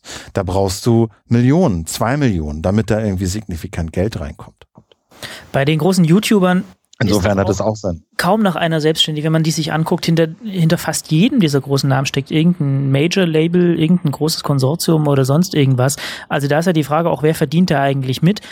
eine ganz andere. Davon hm. ist, glaube ich, die Podcast-Welt noch miles away, dass hier irgendwelche Leute äh, dick mitverdienen an unseren Produktionen und euren Produktionen. Also auch deswegen zu diesem Appell von eben, wenn man will, dass das nicht irgendwann mal so weit ist, muss man die freien, unabhängigen Produzenten, die sich Mühe geben, in diesem Bereich irgendwas hochzustemmen, halt in frühen und jungen Jahren unterstützen, äh, weil dann kann es soweit irgendwie auch nicht kommen. Wenn wir irgendwann sowas sehen wie, Aber ja. Nee, Entschuldigung, wollte ich nicht unterbrechen. Nee, wenn wir irgendwann sowas sehen wie, wie YouTube für, für Podcast, Podcasts und die großen Podcaster sind dann alle irgendwie schon bei den riesigen Majors unter Vertrag, werden dort zentral vermarktet, haben inhaltlich überhaupt keine Entscheidung, soweit mehr was gemacht wird oder empfohlen wird oder gar nicht mehr wird. Ich glaube, dann brauchen wir uns über diese ganzen Themen, die wir heute besprechen, auch keinen Kopf mehr machen, dann ist die Messe eh gesungen. Also nicht, dass ich falsch verstanden werde das, also ich, ich möchte das auch nicht. Ja, ich möchte, ich bin ein großer Freund von meinem eigenen Blog auf meiner eigenen Domain und von dem Podcast, den ich selber hosten kann, weil ich machen kann, was ich möchte, wo ich nicht Angst haben muss, dass mir YouTube den Account sperrt, weil irgendein Content-ID durchgedreht ist. Ähm, aber es ist halt, das ist halt das, was so sichtbar ist, ne, weil es auch Video ist. Video ist, glaube ich, auch eine Sache, die, die, die, die wichtig ist. Die, deswegen mache ich das auch. Also äh, bei Bits und so ist halt immer gleichzeitig Audio und Video und die Audioversion muss auch für sich alleine funktionieren. Und wenn man guckt in, in dem Video, dann sieht man halt vielleicht noch was extra. Und ähm, ich glaube, das ist aber schon wichtig, weil einfach auf der Website, auch auf der eigenen Website, ist halt so dieser, dieser, dieser Anreiz, da diesen Play-Button zu klicken, vielleicht noch größer, wenn man das halt schon kennt. Wenn das ein Video ist, was man, ähm, was ein Player ist, der aussieht wie dieser YouTube-Player, den man kennt und den man bedienen kann. Und ähm, irgendwas hat aber YouTube auch schon mit dieser, mit dieser einfachen Bedienbarkeit richtig gemacht und vielleicht kann man da auch ein bisschen was von lernen. Und die andere Geschichte mit, mit, den, mit den Plattformen und mit den Großen, die da reingerollt kommen, ich habe so das Gefühl im Bereich äh, Podcast, also was man jetzt mit Google gesehen hat und, und Spotify und Soundcloud und was auch immer, die machen das immer nicht so richtig gut. Also das ist immer so, so halbgar und so rechts dran geschraubt und das ist ähm, oft so, ja, irgendwie nicht fertig oder nicht mit genug Liebe und Herzblut und was auch immer gemacht. Selbst die, die originale Integration von Podcasts in iTunes vor elf, zwölf Jahren, das war, das hat ganz gut gepasst und das war da ganz gut integriert, wenn auch iTunes inzwischen ein äh, 27-köpfiges Monster geworden ist. Aber ähm, so diese, diese Plattformen, die machen das doch nicht richtig rund. Ich höre nur Geheule, wie, wie schlimm das ist, in Spotify einen Podcast überhaupt mal zu finden. Ja, das höre ich, das ist, ja, ich, also aus unserer Perspektive ist das mit Sicherheit so. Ich habe nur das Gefühl, dass die diese ähm, Plattformen auch wiederum da, dazu, dafür sorgen, dass so Audioinhalte oder so Wortinhalte natürlich nochmal ein anderes Publikum erreichen. Ne? Das finde ich immer sind so zwei, zwei Dinge, die man da so betrachten muss. Und dann ist halt auch immer so die Frage, inwiefern, also Beispielsweise finde ich, was ganz positiv ist, wenn du bei Spotify guckst, wie schnell die Dinge einfach so loslaufen. Da haben sie sicherlich keine Kapitel drin und so, aber es ist immer so die Frage, wer, wer findet das denn überhaupt wirklich so schlecht dort? Also ähm, ich bin mir da gar nicht so sicher, dass das auch so wahrgenommen wird, dass das irgendwie wahnsinnig schlechte Qualität ist, die da geliefert wird. Natürlich sind die einfach, äh, haben die diese ganzen Zusatzfunktionalitäten nicht und die und die Geschichten, die wir uns so als Produzenten wünschen. Ich frage mich halt immer nur, wie relevant ist das tatsächlich für irgendwelche Hörer, die vor allen Dingen auch nicht aus unserer Ecke kommen und vorher eben vielleicht keine Podcast-App benutzt haben, die bestimmte Funktionalitäten halt anbietet. Also ich finde, ich finde das, was Timo sagt, ja richtig. Äh, also ähm, es ist immer so ein Spagat. Einerseits ähm, sind wir natürlich alle in diesem freien, selbstkontrollierten, unabhängigen äh, Ökosystem aufgewachsen und haben, lernen, haben alle das, die Vorteile schätzen und lieben gelernt. Andererseits ähm, darf das aber auch nicht in so eine, sagen wir mal, konservativ strukturbewahrende Gemütlichkeit äh, umschlagen, dass man alles, was da noch so kommt, äh, ganz schrecklich und schlimm und kapitalistisch und äh, Plattform und äh, wie auch immer äh, findet und ablehnt, äh, sondern ich finde auch schon, dass es darum gehen muss, neue Leute zu erreichen, dass es äh, darum gehen muss, auch Leute vielleicht unter 20 oder 30 zu erreichen, dass es äh, auch äh, ne, darum geht, neue Nutzer zu erschließen, dass es auch besser werden muss, andere Podcasts zu entdecken und, und, und, und, und. Und das hat dieses Ökosystem bisher nicht von alleine hervorgebracht. Und äh, auch äh, ja, Finanzierung, äh, verlässliche Geldströme hat auch dieses unabhängige Ökosystem nur für sehr, sehr wenige bisher äh, hervorgebracht. Und da gibt's noch eine Menge, Menge Innovationspotenzial nach oben. Ähm, ich sage nicht, dass dieses unabhängige Ökosystem das nicht schaffen kann. Es schafft es aber, wenn, dann nur, wenn da Geld reinkommt. So. Also äh, ansonsten kann man wirklich nur auf große Player und Plattformen äh, hoffen. So. Ich sage einfach mal Danke in die Runde. Jetzt könnt ihr alle hin gleichzeitig Danke sagen, wie das Skype eben so ermöglicht. Gern geschehen. Genau, und vielleicht sprechen wir ja äh, in einem Jahr mal wieder oder so und dann sehen wir mal, wie weit äh, es sich ins Positive oder Negative eben entwickelt haben wird. Also vielen Dank. Danke. Danke, tschüss. Gerne. Ja, das war's. also ich finde es äh, ganz äh, spannend, dass wir eigentlich alle ein bisschen auf derselben Linie waren. Ja, ich habe eigentlich gedacht, vielleicht entsteht da noch mal ein bisschen Diskussion. Ich habe es auch versucht, ja. aber eigentlich äh, fand ich das gerade interessant, dass die Leute, die das einfach so entspannt vor sich hin machen, seit ein paar Jahren dann eben eigentlich auch ungefähr dieselben Meinungen haben. Und es ist ja nicht so, dass wir nicht alle aus der alternativen Hobby-Szene kämen. Jeder von uns hat das so angefangen äh, und vielleicht Markus jetzt nicht so, aber ja, es ist einfach eine große Entspannung eigentlich da. Und dieses Aufgeregtsein bezüglich dieser Plattformisierung und so, das ist da alles in einem gewissen Maße nur vorhanden. Ich glaube, diesen großen, dominanten Bedroher gibt's einfach so auch nicht, wäre jetzt wirklich meine. Ja, andererseits muss man auch festhalten, dass es bisher noch keine nachhaltige Alternative zum Werbemodell gibt. Ja. Also es ist ja auch so ein bisschen so das Destillat dieses Gesprächs, dass Werbung noch funktioniert. In den USA sieht man aber auch, dass die äh, Preise für Werbung gerade immer weiter sinken im Podcasting-Bereich, was natürlich auch daran liegt, dass immer mehr äh, Podcasts auf den Markt kommen, in denen Werbung drin ist, die Reichweite grundsätzlich steigt und dadurch halt eben der Preis für einen einzelnen Abruf, für einen einzelnen Download äh, sinkt. So und das wird früher oder später natürlich auch in Deutschland so sein.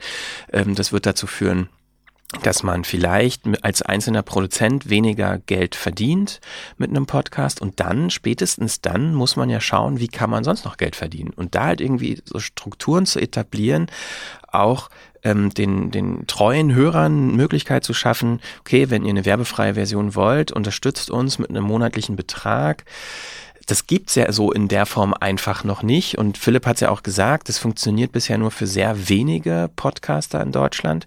Auch Timo hat, was hat er gesagt? Irgendwie, äh, sein Ziel war eigentlich mal gewesen, zehn Prozent seiner Hörer dazu zu animieren, ähm, monatlich ihn zu unterstützen. Da ist er noch sehr weit von entfernt. Was ich ja eigentlich ein ziemlich bescheidenes Ziel finde, wenn man mal ehrlich ist. Ne?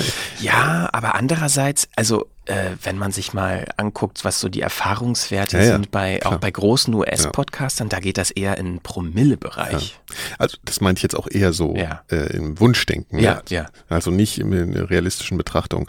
Und dann ist es auch, ich empfinde mich, es ist auch witzig, wenn man selbst Produzent ist. Ähm, dann denkt man auf eine gewisse Art und Weise und dann, wenn man Konsument ist, denkt man wieder auf eine andere Art und Weise. Zum Beispiel, wenn ich äh, sehe, dass Leute gerade vielleicht so eine flammende Rede, wie Philipp sie gerade gehalten mhm. hat, halten äh, über, über ihr Produkt oder so, dann, dann kriege ich ganz schnell so diesen Gedanken, ja, aber sag mal, wem, wem soll ich denn ja eigentlich noch alles Geld geben? Und äh, verstehst du so? Also, dann, ja, ja, genau. Also dann ist das einfach schnell so, dass man auch schnell so abwehrend reagiert und denkt, ja, du willst jetzt auch noch Geld, ihr wollt auch noch Geld, ihr wollt auch noch Geld.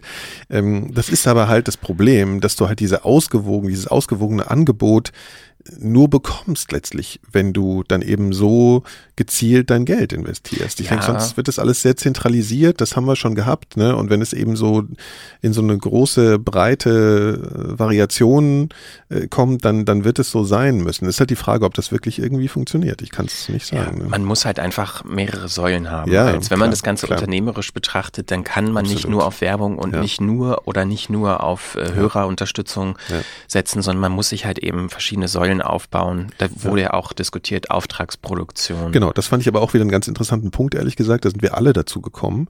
Das ist ja auch ein Modell, das wir verfolgen, ähm, dass da alle ziemlich, die das jetzt schon ein bisschen länger machen und das eben auch mal im Auge hatten, da ein bisschen äh, kritisch waren und ein bisschen desillusioniert, weil sie halt immer gesagt haben, und das ist bei uns halt ja auch so, die Zeit, die du in sowas steckst, und das ist kein Projekt von dir, die geht dir halt weg äh, und du kümmerst dich dann nicht mehr um die Inhalte, um die es eigentlich geht.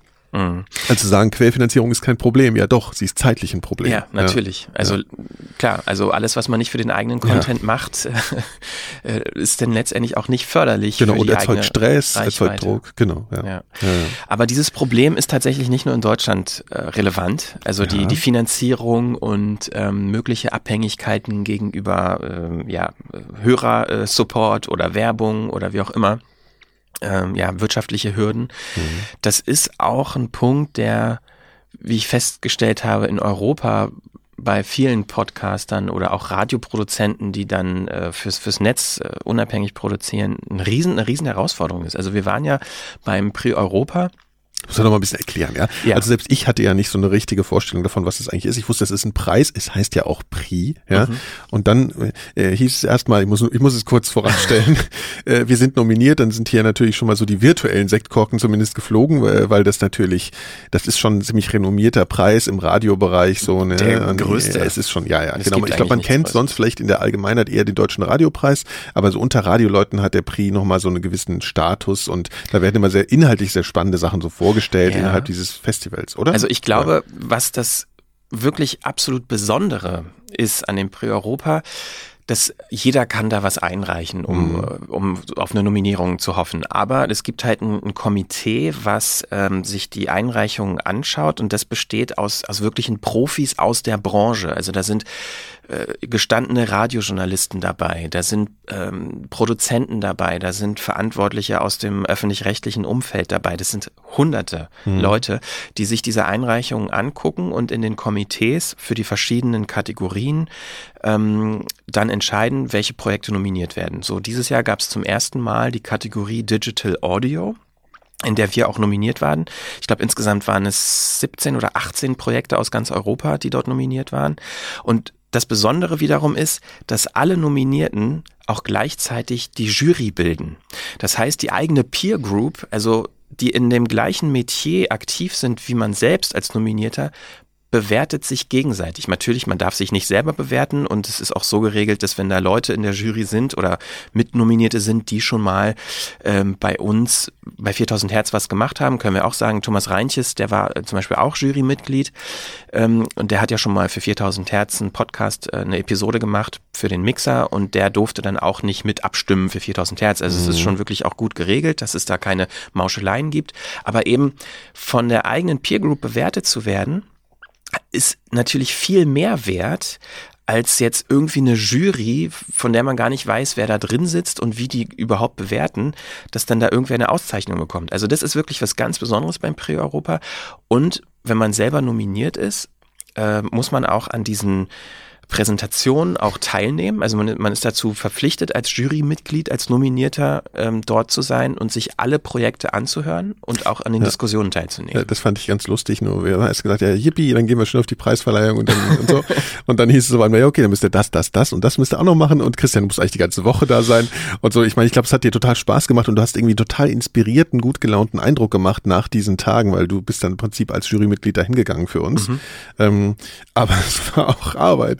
Also wenn man, wenn man weiß, man ist für ein Prix äh, nominiert, dann kommt da noch so ein kleiner Haken, der immer größer wird, ein bisschen Zeit nehmen muss. Genau, das fand ich so ein bisschen interessant, sage ich mal. Und dann ist es schon auch so, ich meine, du hast es jetzt sehr schön, sehr positiv dargestellt mit diesem, dass man von der eigenen Peer Group bewertet wird und so weiter und so fort. Ich muss aber sagen, ich habe auch so eine, da ist so eine leichte Irritation bei mir vorhanden darüber, dass die Jury aus den Nominierten besteht und zwar ausschließlich, soweit ich weiß, ne? Ja. Ja, ich weiß nicht genau warum.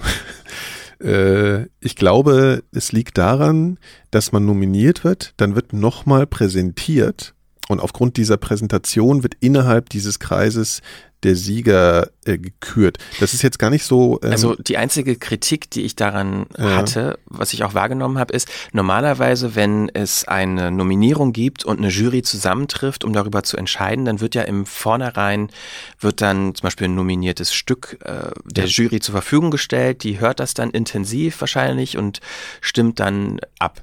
So und beim Pre-Europa ist es so, dass natürlich im Vornherein ist zwar klar, wer nominiert ist. Also auf der Webseite stand dann auch zum Beispiel 4000 Hertz ist nominiert und man hätte als Nominierter, wir haben uns ja auch angeguckt, wer noch nominiert ist, aber konkret welches Stück quasi ähm, zur Bewertung, die, also die Grundlage liefert, wusste ja niemand. Das heißt, alle Jurymitglieder hatten nur diesen einen Eindruck der Präsentation der Nominierten, um zu entscheiden. Und da es ja an drei Tagen stattfindet, also am ersten Tag haben drei präsentiert, am zweiten acht, am dritten sieben. Und ähm, es ist auch gruppenpsychologisch ganz interessant, mhm. dass wenn man am, als erster präsentiert und einen sehr guten Eindruck macht, ähm, dann wurde man ja schon bewertet. Diese Bewertung bleibt bis zum Ende der Auszählung. Und danach könnte man dann, wenn man fies wäre, alle anderen einfach ganz schlecht bewerten und versuchen in der in der Diskussion alle anderen in einem schlechten Licht dastehen zu lassen, indem man nur kritische Fragen stellt und das ganze Projekt in Frage stellt. Natürlich auf einem selbst zurückfallen auch. Ne? Ja, aber dann wurdest du ja schon bewertet. Also, ja, aber ähm, ich meine ja nur, also ja. die, das hat insofern ja. schon Nachteile, weil wirklich nur dieser erste kurze klar, Eindruck klar. einer Präsentation zählt und es gibt halt Leute, denen liegt eine Präsentation äh, mit einem Beamer und Hörstücken und das Ganze schön verpackt, toll zu verkaufen. Leute können das, manche Leute können das nicht und da sorgt vielleicht auch die Art der Präsentation mehr äh, zu dem Endergebnis, äh, für das Endergebnis als das tatsächlich präsentierte Stück oder genau, was man genau, hört an sich. Genau. Dann war es ja auch so, dass eben Einzelstücke oder konkret inhaltliche Stücke nominiert waren bei uns in der Kategorie Wir als gesamte Plattform, was es natürlich nochmal viel diffuser macht. Also nur mal, um es klarzustellen, wir beschweren uns jetzt hier gar nicht, gar nicht, dass wir den Preis nicht bekommen haben, Spoiler, sondern äh, weil ich es schon interessant finde, sowas zu, ähm, zu analysieren, wie sowas zustande kommt und so. Also und, und, und prinzipiell finde ich das eine total schöne Veranstaltung und das ist ja die Absicht hinter diesem Konstrukt ist ja eben demokratisch, dass Inhalte Leute sich das selbst, selbst bewerten, die Peer Group, also die Zuständigen und die Qualifiziertesten das eben auch treffen, dieses Urteil. Das ist ja alles die Absicht, ne? Das muss man ja mal so sehen. Trotzdem finde ich, kann man immer mal so gucken, wie sowas dann eben zustande kommt und dass das durchaus eben kritisch äh, zu betrachten ist zum Teil auch. Ich war nur bei einer Präsentation, bei deiner und habe dann nochmal vorher jemand anderen äh, gesehen. Das waren so äh, Dän, nee, Finnen waren's. Der Däne hat gewonnen. äh, ähm, Finnen waren's, die so ein bisschen auch so eine Crime-Geschichte hatten mit, mit verschwundenen Personen ist mir halt aufgefallen, dass äh, das sehr, wie das vorgetragen wurde und wie die Leute so reagiert haben und diskutiert haben, sich halt eben auf eine ganz spannende Art und Weise sehr inhaltlich orientiert hat und sehr auf künstlerische Aspekte auch ging. Es war gar nicht so ein Gefühl, dass man da nur unter Journalisten sitzt und das hat, mhm. mich, hat mir irgendwie sehr gefallen. Ich weiß nicht, wie das die ganze Zeit war. Kannst du mal also erzählen? Also der, ähm, letztendlich der Gewinner ähm, mhm. dieser, jetzt gehe ich später nochmal drauf ein, der bezeichnet sich nicht als Journalist. Also ja. der war auch sehr kritisch dem Journalismus gegenüber und diesem, diesem journalistischen Anspruch. Aber da komme ich vielleicht später nochmal zu. Interessant ist auch, dass, also ich habe ja gesagt, diese Kategorie fand dies Jahr zum ersten Mal statt. Und ähm, das war auch ein ziemliches Problem, dass die, also wir, ich sage jetzt mal wir als so Jurymitglieder dort vor Ort, eine sehr große, das war eine sehr große Herausforderung, diese doch sehr unterschiedlichen Projekte überhaupt zu bewerten. Mhm. Also es gab so fünf verschiedene Kategorien wie Audioqualität, äh, Gesamteindruck, Konzept, Realisation. Das war, da konnte man also von null bis zehn Punkten auf so einem Stück Papier dann irgendwie ankreuzen ähm, am Ende. Und ähm, ich meine, wir oder ich habe ja 4000 Hertz als 4000 Hertz vorgestellt. Also unser Podcast-Label mit verschiedenen äh, Hörbeispielen, äh, wie wir so arbeiten, was wir anders machen wollen, was wir spannend finden an dem Medium Podcast, aus einer inhaltlichen Sicht, aus einer technischen Sicht so.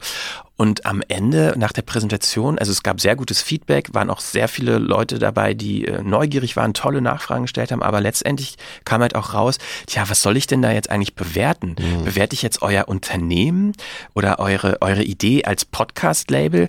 Weil du hast ja drei ganz unterschiedliche äh, Hörbeispiele vorgespielt. Ich kann mich jetzt gar nicht auf eins konzentrieren. Bei anderen Präsentationen war es so, dass konkret eine Podcast-Serie oder ein Hörstück äh, präsentiert wurde, mhm. wo natürlich die Bewertung irgendwie trennscharfer war zu dem, ja, was man auf dem Papier zu stehen hat. Genau.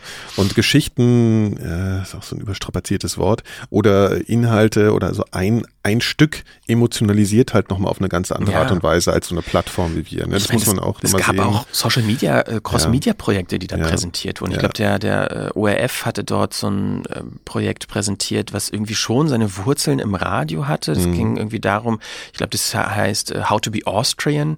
Da haben so verschiedene Leute aus Österreich interviewt, ähm, natürlich auch in diesem Flüchtlingskontext, wann, ab wann ist man eigentlich Österreicher mhm. und haben das so ein bisschen hinterfragt. Kam ähm, Hitler vor?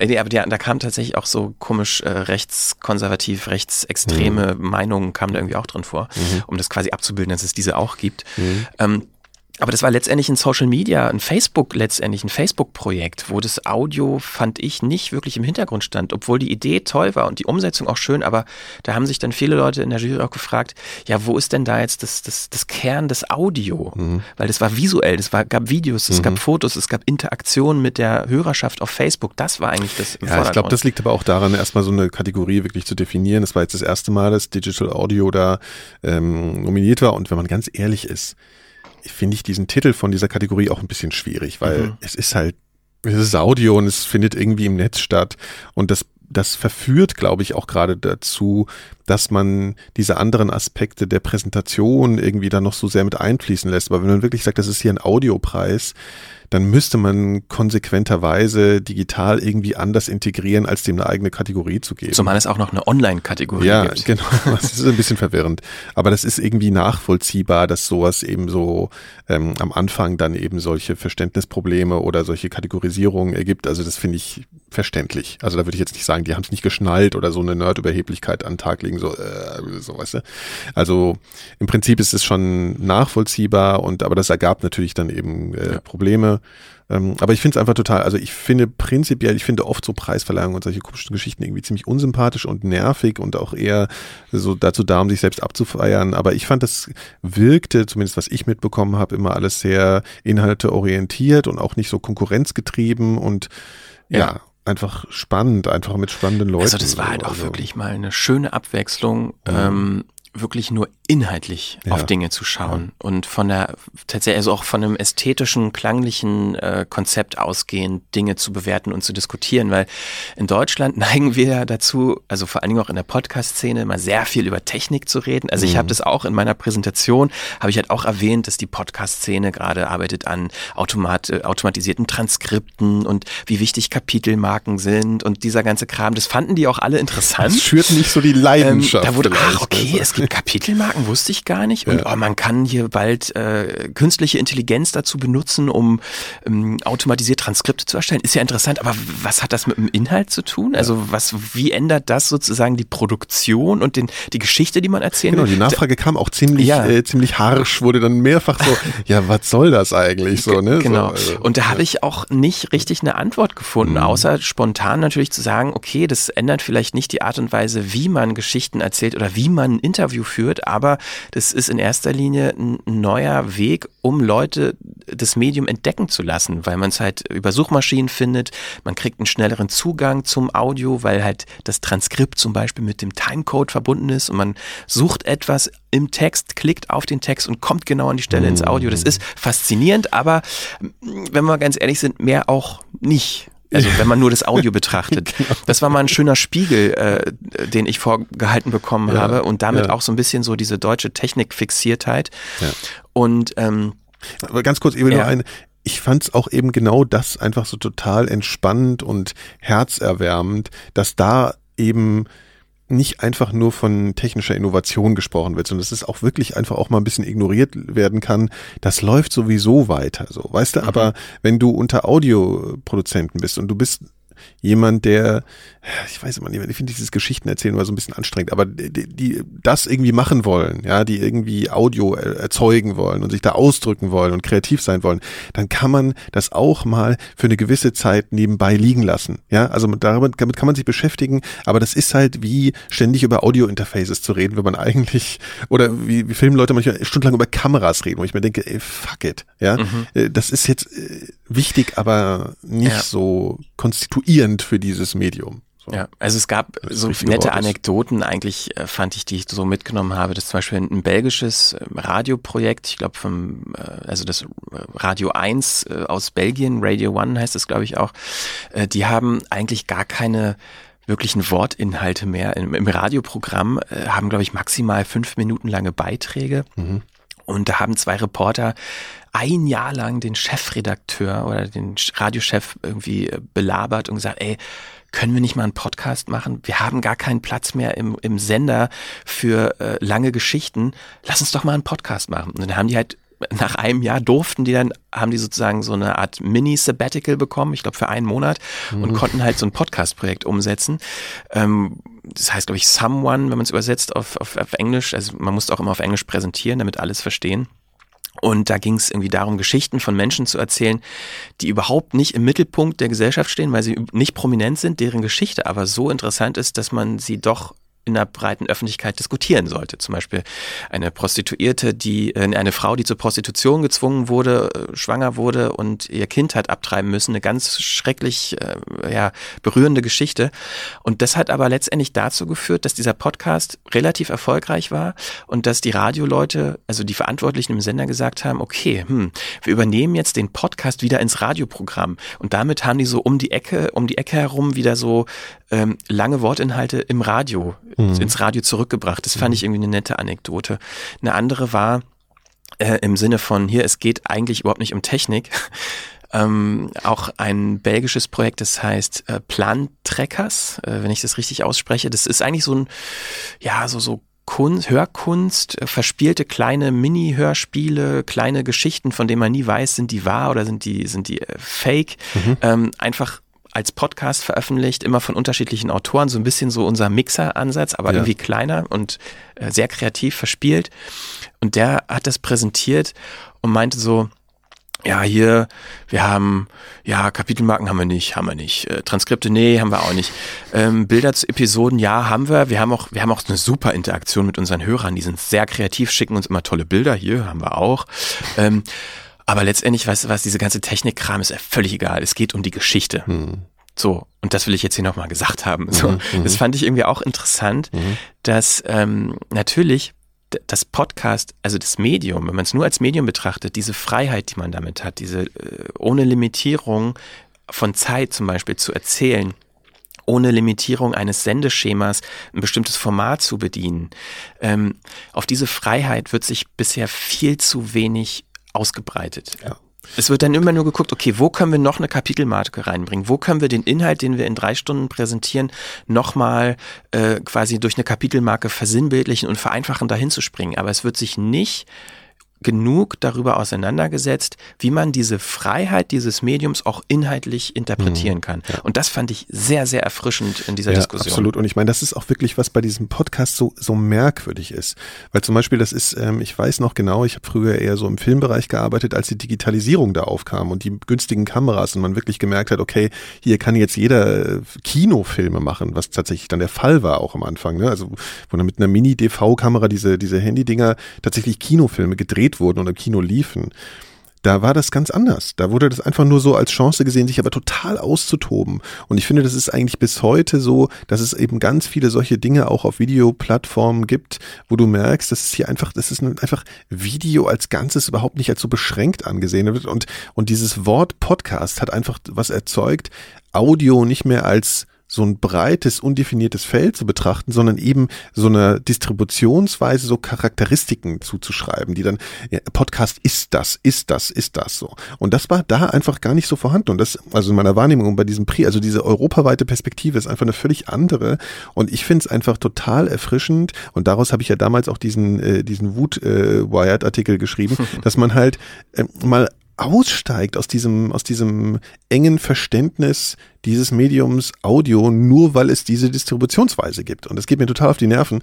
Und ich finde das total inspirierend, ähm, sowas mal abzukriegen und sich vielleicht mit so Leuten auch mal zu vernetzen, weil ich schon merke, dass wir das selbst auch in uns drin haben, weil wir damit dauernd konfrontiert werden, auch in unserer Form, in unserer Arbeit. Und ich glaube, dass, dass wir da halt noch viel mehr machen können, auch äh, gerade mit dem Mixer oder überhaupt mit 4000 Hertz, dass man da auch nochmal versucht, weiter auszubrechen. Was ich bin schon zufrieden mit dem, was wir machen, absolut, aber man kann sich ja immer steigern und man kann immer neue Wege beschreiten. Und wir sind davon auch nicht frei, sozusagen in diesen Kategorien zu denken. Und ähm, genau, das muss nicht bedeuten, dass es irgendwie in die absolut abstrakteste freie Kunst abgleitet, was man auch mal machen kann, ja. Mhm. Aber ähm, ja. Also was ich in dem Kontext noch interessant fand, war auch äh, Kritik von einigen Jurymitgliedern so dieser Kategorie gegenüber, dass es natürlich schön ist, wenn jetzt Podcasts auch mehr oder weniger unter dem Begriff Digital Audio aber so einen eigenen Platz kriegen, um halt für ein Prix Europa nominiert und bewertet und vielleicht auch ausgezeichnet zu werden. Aber dass letztendlich es auch fraglich ist, warum stellt man wieder eine neue Kategorie auf. Warum kann ich einen Podcast, der vielleicht eine True Crime Story sehr schön erzählt, in der Kategorie Dokumentation äh, Audiodokumentation, das heißt ja. Radiodokumentation, okay, genau. aber warum kann es nicht dort stattfinden? Warum braucht es eine neue Kategorie? Also selbst aus dieser ähm, Preisverleihersicht oder dieser Jury-Sicht ist es dann doch wieder so, okay, es gibt so eine Zwei-Klassen-Inhalt. Es mhm. gibt halt so die Radioproduktion, die dann halt einen dokumentarischen Feature-Charakter hat und es gibt irgendwie den Podcast oder das Digital Audio, ja. als, als würde sich das... Das erinnert mich ähm, aber wiederum sehr an damals auch an diese Filmgeschichte, dass äh, die ganzen Leute, die schon lange Film gemacht haben, äh, auf Video immer so sehr hochnäsig draufgeschaut haben. Da lag es ein bisschen auch an der technischen Geschichte, dass halt Film einfach wirklich toll aussieht als Video. Da kannst du machen, was du willst. Also heute vielleicht jetzt nicht mehr so, aber damals war es definitiv so.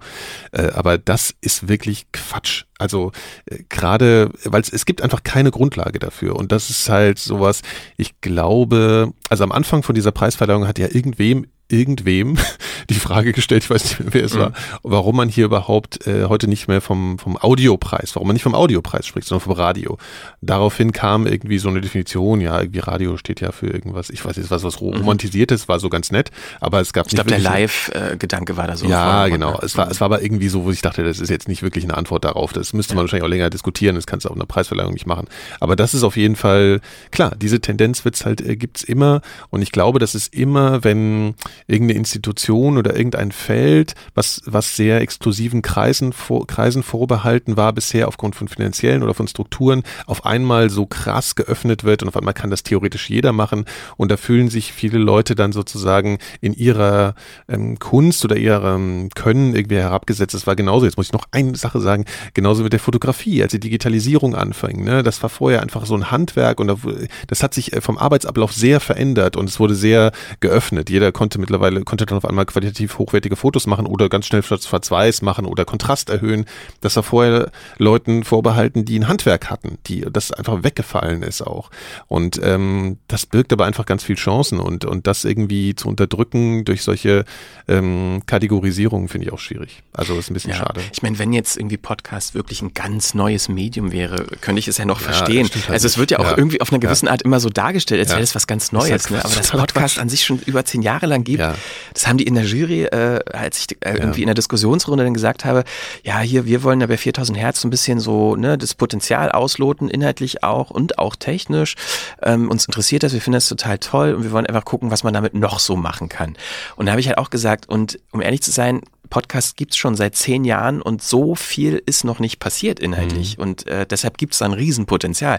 Mhm. Und dann waren alle so, wie was, das gibt schon so lange? Mhm. Für ich dachte, das ist so voll das neue Ding. Mhm. Das fand ich auch irgendwie ganz interessant. Ja. Aber vielleicht, um das mal jetzt langsam abzuschließen, ähm, was ich, was mich wirklich gefreut hat, ist, dass ähm, meine persönlichen Favoriten die ich auch nach, nicht nur nach der Präsentation, sondern auch nach der Diskussion und äh, ja, inhaltlichen Auseinandersetzung mit dem, was dort präsentiert wurde, dass diejenigen auch gewonnen haben. Ähm, fand ich wirklich, fand ich wirklich total cool. Also das, das war halt so ein bisschen so ein Trost, dass wir nicht ja, gewonnen haben. Ja. Das ist mein persönlicher Eindruck von, von den besten Projekten, dass die auch gewonnen haben. Und die mhm. wollte ich nochmal kurz so, äh, so, so pick-mäßig äh, kurz, kurz darstellen. Kurz was vorangestellt, ja. obwohl das kann ich gleich erzählen, wenn wir darauf kommen, wie die Situation war. Erzähl du erstmal, erzähl erstmal. Ja. Okay. Ähm, also der erste, also der Gewinner, es gibt ja nur einen Gewinner, ähm, ist ein dänisches Projekt von Third Ear. Das ist, könnte man auch so als wie so eine Art Podcast-Label bezeichnen. Ähm, von einem Briten, Tim Hinman, äh, der aber schon seit Ewigkeiten in Dänemark lebt der hat äh, mit einem Kollegen zusammen, äh, ja, produziert er eben Podcast und hat für, ich glaube, seit einem Jahr so ein Deal mit Politiken. Das ist, glaube ich, so eine der drei großen dänischen Tageszeitungen.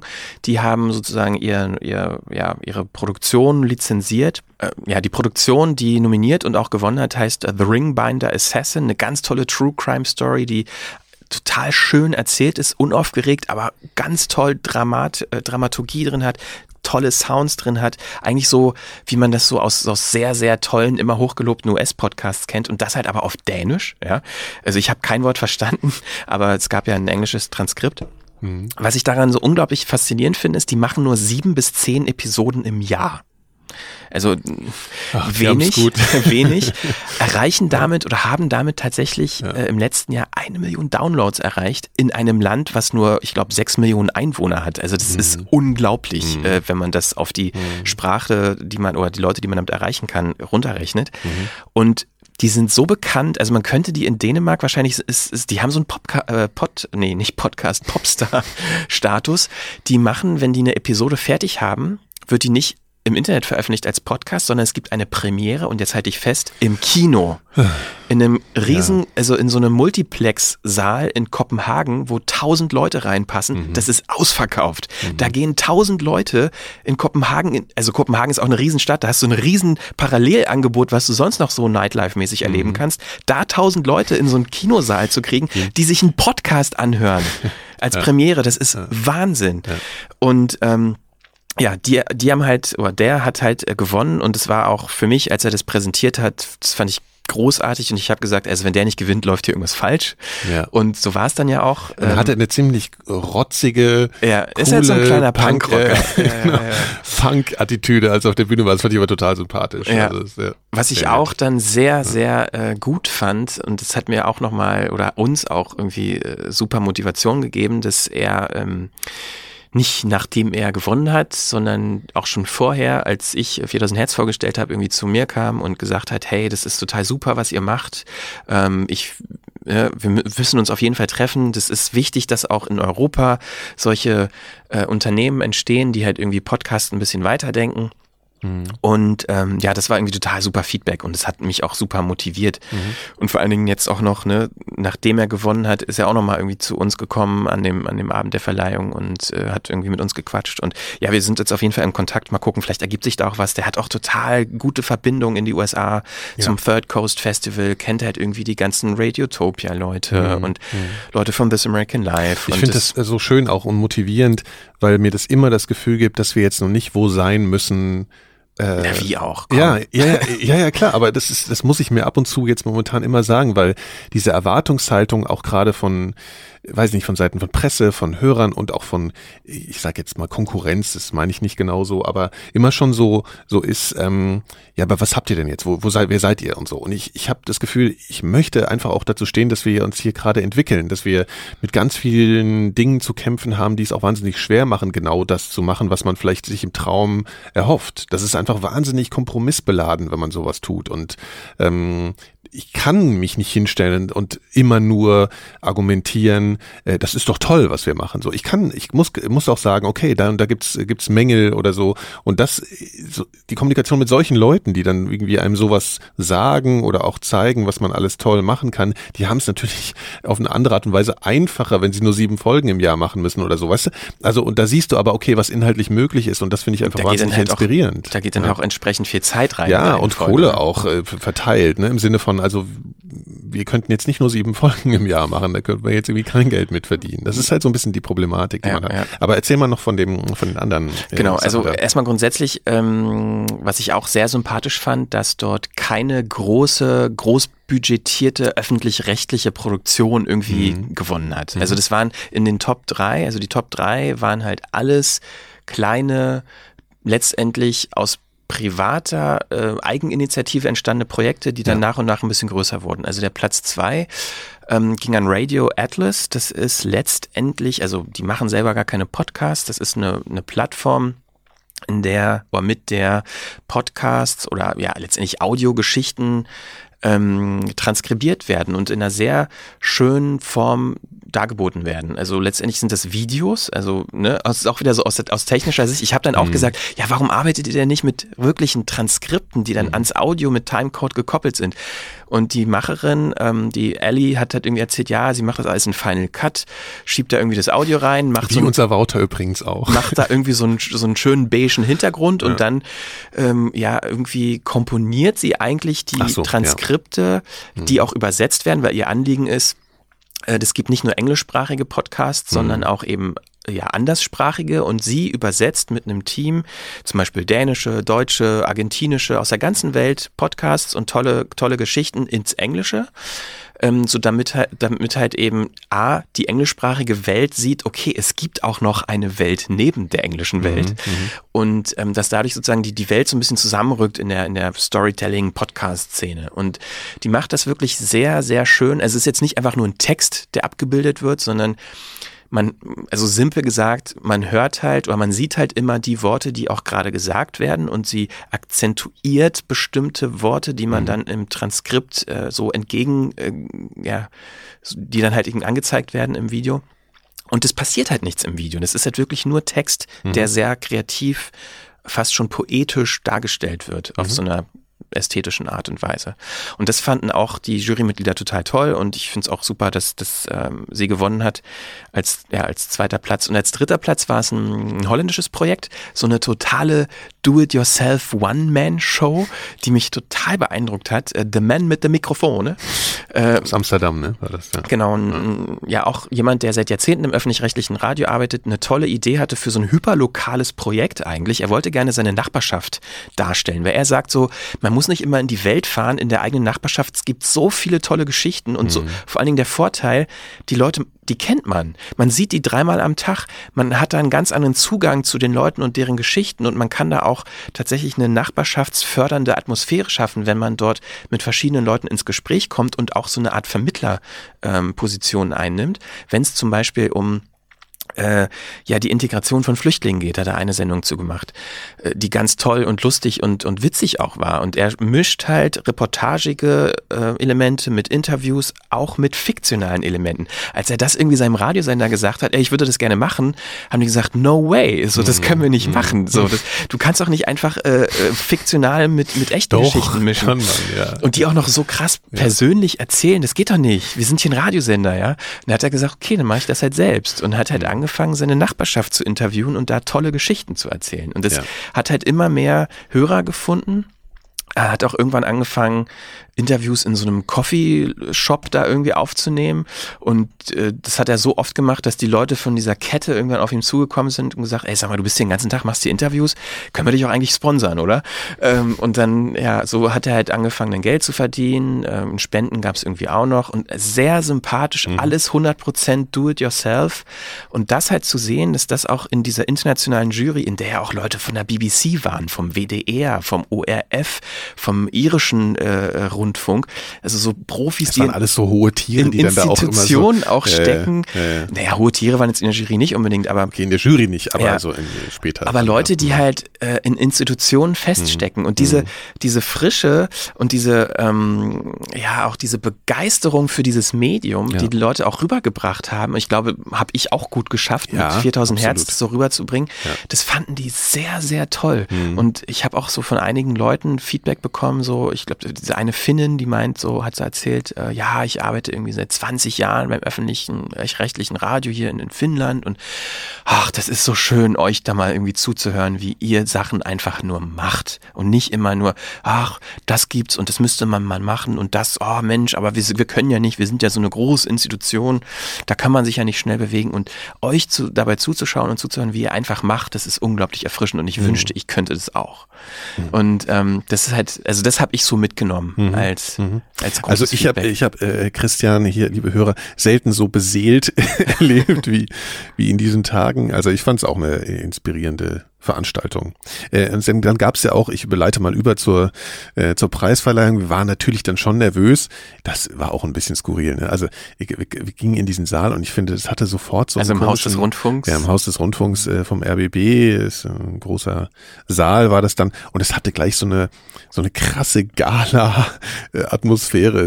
Man kann ja so mal verlinken, man kann sich diese Gala auch ansehen im ich, Netz. Ich weiß nicht, ob die noch online ist. Ich glaube, okay, die ist nur zeitlich begrenzt also, online. Im Zweifel hat sie irgendjemand auf YouTube gerippt oder so, obwohl, naja, ob es so viele Interessenten dafür gibt, keine Ahnung. Es sah auf jeden Fall alles sehr pompös aus und ich habe mich wie in so einem komischen Film gefühlt auf einmal. Also wir saßen dann auch relativ zentral drin und äh, Anfängerfehler. Ja, ja, ja totale Anfängerfehler. Ich glaube, man sieht auch manchmal unsere doofen Gesichter dann irgendwie im Video. Genau, und dann gab es die Situation, das war relativ am Anfang, dass ähm, dann Gleich eben, als zweites, ne? Ja, genau. Und dann äh, erzähl du mal, du hast das irgendwie aufgenommen, glaube ich. Ne? genau, also vielleicht nochmal so anekdotenmäßig zuvor. Ähm, wir waren relativ spät dran, weil Nikolas und Hendrik am selben Tag noch in so. Frankfurt am Main bei der Buchmesse waren. Da wurde 4000 Hertz eingeladen, um zu präsentieren. Mhm. Ähm, und die waren total übermüdet und verspätet. Und äh, Marie war dann auch noch da, ich glaube mit ihrer Schwester, war mit ihren beiden Schwestern Schwestern. Mhm. Henrik hatte seine Freundin dabei und dann standen wir da und wollten gerne eigentlich noch irgendwie ein Bier trinken und dann war auf einmal die Bar zu, weil die Verleihung begonnen hat. Dann mussten wir irgendwie rein und ein, ich glaube, Henrik hat noch ein Bier gekriegt. Das mussten wir dann schnell exen, weil Teil, wir irgendwie rein ja. sollten. Ja. Oh, also anstrengend. So, dann, ja. dann sitzen wir da und dann geht's los. Und äh, gleich als zweites wurde dann unsere Kategorie äh, verliehen und also vorab müssen sagen, ich bin zu 99,9 Prozent sicher gewesen, dass wir nicht gewinnen mhm. werden. Ähm, aber ich habe die Situation, in der der Preis verliehen wurde, trotzdem akustisch festgehalten für den Fall das. Und die können wir uns ja nochmal anhören. Das ist nämlich ganz, ganz lustig eigentlich ich lasse das einfach mal so ein bisschen laufen. Wir können das ja mal, äh, du kannst das ja mal live kommentieren. Du hast nämlich, wir haben alle fünf oder sechs nebeneinander gesessen. Ja, ich saß relativ weit weg von dir, ich habe dich nicht so richtig. Ja, ich saß ganz rechts außen, links von ja. mir Marie. Ja, ich glaube, es hat dann die, so eine Frau von der BBC hat das dann sozusagen präsentiert. Ja. Man hört sie. Ein wunderschönes Englisch. Und das ist so an mir vorbeigelaufen. Ich habe dann irgendwie so kurz gedacht, ach, jetzt geht's los. Und dann war irgendwie relativ schnell klar, okay, wir sind's nicht, weil die haben nicht so gesagt, and the winner is, sondern die haben dann so angefangen, einfach über den Gewinner so zu reden und daraus ja. konnte man dann sehr schnell erschließen, wer genau. es war. Also, naja, es wurde halt gesagt, es gewonnen hat eine True Crime genau. Serie. Da, ich, da, konnte man kaum noch. Ja. Und ich meine, es gab vier, ich glaube, es gab vier True Crime Serien, die vorgestellt wurden und deshalb war es noch nicht ganz so klar. Da hört man Christian flüstern. Ja, ja, ich habe da, glaube ich, gesagt, ah, ich habe es doch gewusst, Tim gewinnt. Ähm, ja. Und so war es. Du saßt mit Marie da zusammen, ja. Ja, also, und aber ich wusste dann auch, dass das der war, äh, sozusagen. Und äh, das war dann eine lustige Situation, weil der war dann auch gar nicht im Saal. Was ich, manche Leute halt. fanden es ein bisschen komisch, glaube ich. Er kam dann so auf die Bühne geschlendert und äh, hat den Preis entgegengenommen, fand es dann cool und alles so. Und dann war es schon vorbei. Und dann mussten wir uns eine ziemlich lange äh, Sache noch ansehen. Also dann ging diese ganze Abend noch ziemlich lang. Jetzt hört man. Jetzt ist der Moment der Verleihung. Ein Tusch. Ja. Applaus. Da kann man auch völlig so verdient, Tim. Völlig verdient.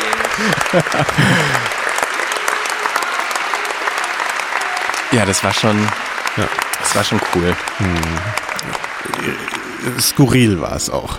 Also du meinst die Veranstaltung an sich? Ja, ja die, ja. War, die war echt super skurril. Wollen wir noch kurz da hat einer mal so Klavier gespielt. Ja. Es gab auch die Regel, man durfte nur eine Minute reden, ansonsten ja. hat er dann angefangen zu spielen. Hat er aber nie gemacht. Ne? Ja, weil sich alle zusammengerissen haben. Ja. Ja. Also vielleicht, ihr habt es ja jetzt gehört, ne? der Gewinner wurde verlesen. Jetzt kommt, glaube ich, der. Ah.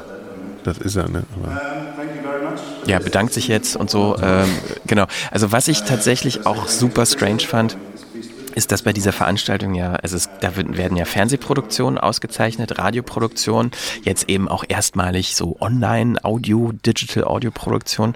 Und bei keiner der Audiosachen, ja, weder bei Radio noch bei äh, Digital Audio, wurde irgendwas vorgespielt. Also so, so also wie kann das man denn? Ich, das ist, finde ich, eine absolute also das Fernsehen das ist eine Diskreditierung es gab, glaube ich, zehn also Preise. Unverschämtheit. Es gab, ja. glaube ich, zehn Preise und ja. jede Fernsehproduktion hat einen ja. Trailer bekommen mit einem tollen Ausschnitt, der wirklich wirklich auch, finde ich, die waren super gemacht, ne? Sehr ja. emotionale Ausschnitte auch ja. teilweise. ja, ich mache mich jetzt mal aus hier, wie ich da Marie erzähle, wie meine Gefühle sind. ähm, und ich, also ich finde es total strange, dass Fernsehen da so einen Stellenwert hat und mhm. für Radio und Digital Audio nicht mal sich die Mühe mhm. gemacht wurde, um da von dem Gewinnerstück einen Ausschnitt bereitzustellen. Ja, also es ist. Ich verstehe es nicht. Also ich, äh, was die Argumentation dahinter sein muss, muss ja irgendwie gewesen sein, nee, dann sind die Leute gelangweilt oder so. Und ich meine, das ist, also was, was ist, was ist das Argument oder was, warum sollte das nicht passieren? Und das ist schon sehr schräg von einem, von einem Laden, der dann Preis verleiht an diese Inhalte. Ich finde Inhalte auch immer so ein schlimmes Wort. Kann man nicht mehr für alles neue Worte erfinden. ja. Naja, auf jeden Fall haben wir dann, dann noch äh, ziemlich gelangweilt über eine Stunde gesessen ja. und gewartet, dass die Veranstaltung zu Ende ist. Nee, nee, also ich meine, da waren schon tolle Sachen dabei. Vor allen Dingen auch diese Fernsehsachen fand ich überraschend gut. Noch nie Absolut. von den Sachen was gehört. Ja, ja. Auch tolle Recherchen. Auch, finde ich, ein ganz tolles Virtual Reality Projekt. Hat, glaube ich, die Online-Kategorie gewonnen. Ja, da war ich nicht so ganz sicher, ob ich das so toll finde. Es war erstmal beeindruckend irgendwie, aber dann habe ich auch gedacht, vielleicht finde ich es jetzt auch gerade ein bisschen kitschig. Ich, aber ich kann mir kein, kann mir kein Urteil erlauben. Ich mhm. habe ja nur da diesen Ausschnitt gesehen. Ja. Aufwendig war es auf jeden Fall, aber ich weiß nicht, ob ich es nicht ein bisschen. Also es ging darum, dass man äh, so, eine, so eine Experience hat mit so einer VR-Brille, dass man dann äh, miterleben kann, wie man letztendlich das Augenlicht verliert. Also es waren so Notizen eines Blinden und der hat halt eben per Audio festgehalten, wie das so für ihn war, sein Augenlicht zu verlieren. Und das wurde halt so per Virtual Reality Brille auch visualisiert, dass es halt am Anfang irgendwie so hell war und man noch was sehen kann. Und es wird dann von der Geschichte immer weiter, immer dunkler und dann ähm, kriegt man sozusagen das, das, was man hört, auch so leicht visualisiert, wie so Schallwellen, die man visualisiert, so die so durch die Welt fliegen. Und mhm. dann ja, kriegt man so ein bisschen so ein Gefühl dafür vielleicht. Ja, also in der Beschreibung fand ich es auch total spannend, so wie du es mhm. jetzt auch erzählst, finde ich es auch total spannend. Ich fand, es klang, äh, war da nur diese Vermischung zwischen, äh, soll ich jetzt erleben, wie es ist zu erblinden, oder soll ich jetzt einfach nur abgefahrene Visualitäten Effekte zum Audio kriegen. bekommen? Und das war so eine Mischung, wo ich dachte, ja. da, also da hätte man sich für eins entscheiden müssen. Aber gut, ist ja, egal. Also wir haben uns jetzt auch nicht intensiv genug damit beschäftigt, ja. um, glaube ich, so ein qualifiziertes Urteil abzugeben. Wir haben ja nur das gesehen, das was da äh, präsentiert wurde. Genau. Qualifiziert sind wir grundsätzlich nie. Genau. Ja. und als es dann zu Ende war, sind wir dann, wie alle anderen auch, ich glaube, da waren schon so ein paar paar hundert Leute. Ja. Ähm, und haben uns, nee, besoffen haben wir uns nicht. Aber wir haben Ich, das eine haben oder andere. du hast es dann verpasst, ja. Wie, du bist dann ja nach Hause irgendwann und dann sind wir ja später nochmal in eine Ach, Kneipe. stimmt, ich, ja, ich, ich, ihr wart, ihr wart, ihr wolltet doch nur noch einen Absacker trinken. Ja, das Wie ein jetzt? bisschen- Erzähl mal. Wie ja, nach, noch? erzähle ich nachher. Ja. Okay, so schlimm also, na gut. Ja. Ja, vielleicht um das abzuschließen, es war äh, eine tolle, tolle Erfahrung, Mhm. super Input, ähm, super Feedback, war auch motivierend. Aber das war auch ziemlich viel Zeit. Und ich muss auch sagen, äh, wir waren ja nicht die einzigen, ich sag mal so, äh, nicht riesig budgetierten Projekte, die da präsentiert haben. Und das habe ich mit einigen Leuten ähm, geteilt, dass die gesagt haben, okay, jetzt hier drei Tage zu sein und in dieser Jury teilzunehmen und das so vorzubereiten. Ne? Man musste ja irgendwie alles übersetzen auf Englisch und die Transkripte einreichen. Ja.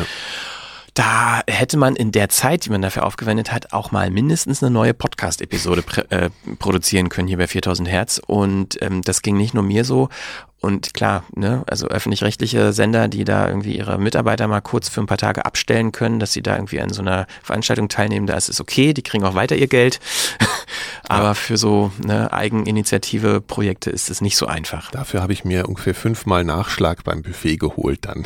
das muss reichen für die nächste Woche. reinzuholen, genau. Ja, okay. Okay, das war ausführlich heute. Ja. Ich fand's aber schön. Ja. Ähm, vielleicht hat's euch ja auch gefallen. Hauptsache wir fanden es schön. Genau. Ja, Ähm, vielen Dank fürs Zuhören. Ja, bis zum nächsten Mal. Macht's gut. Tschüss.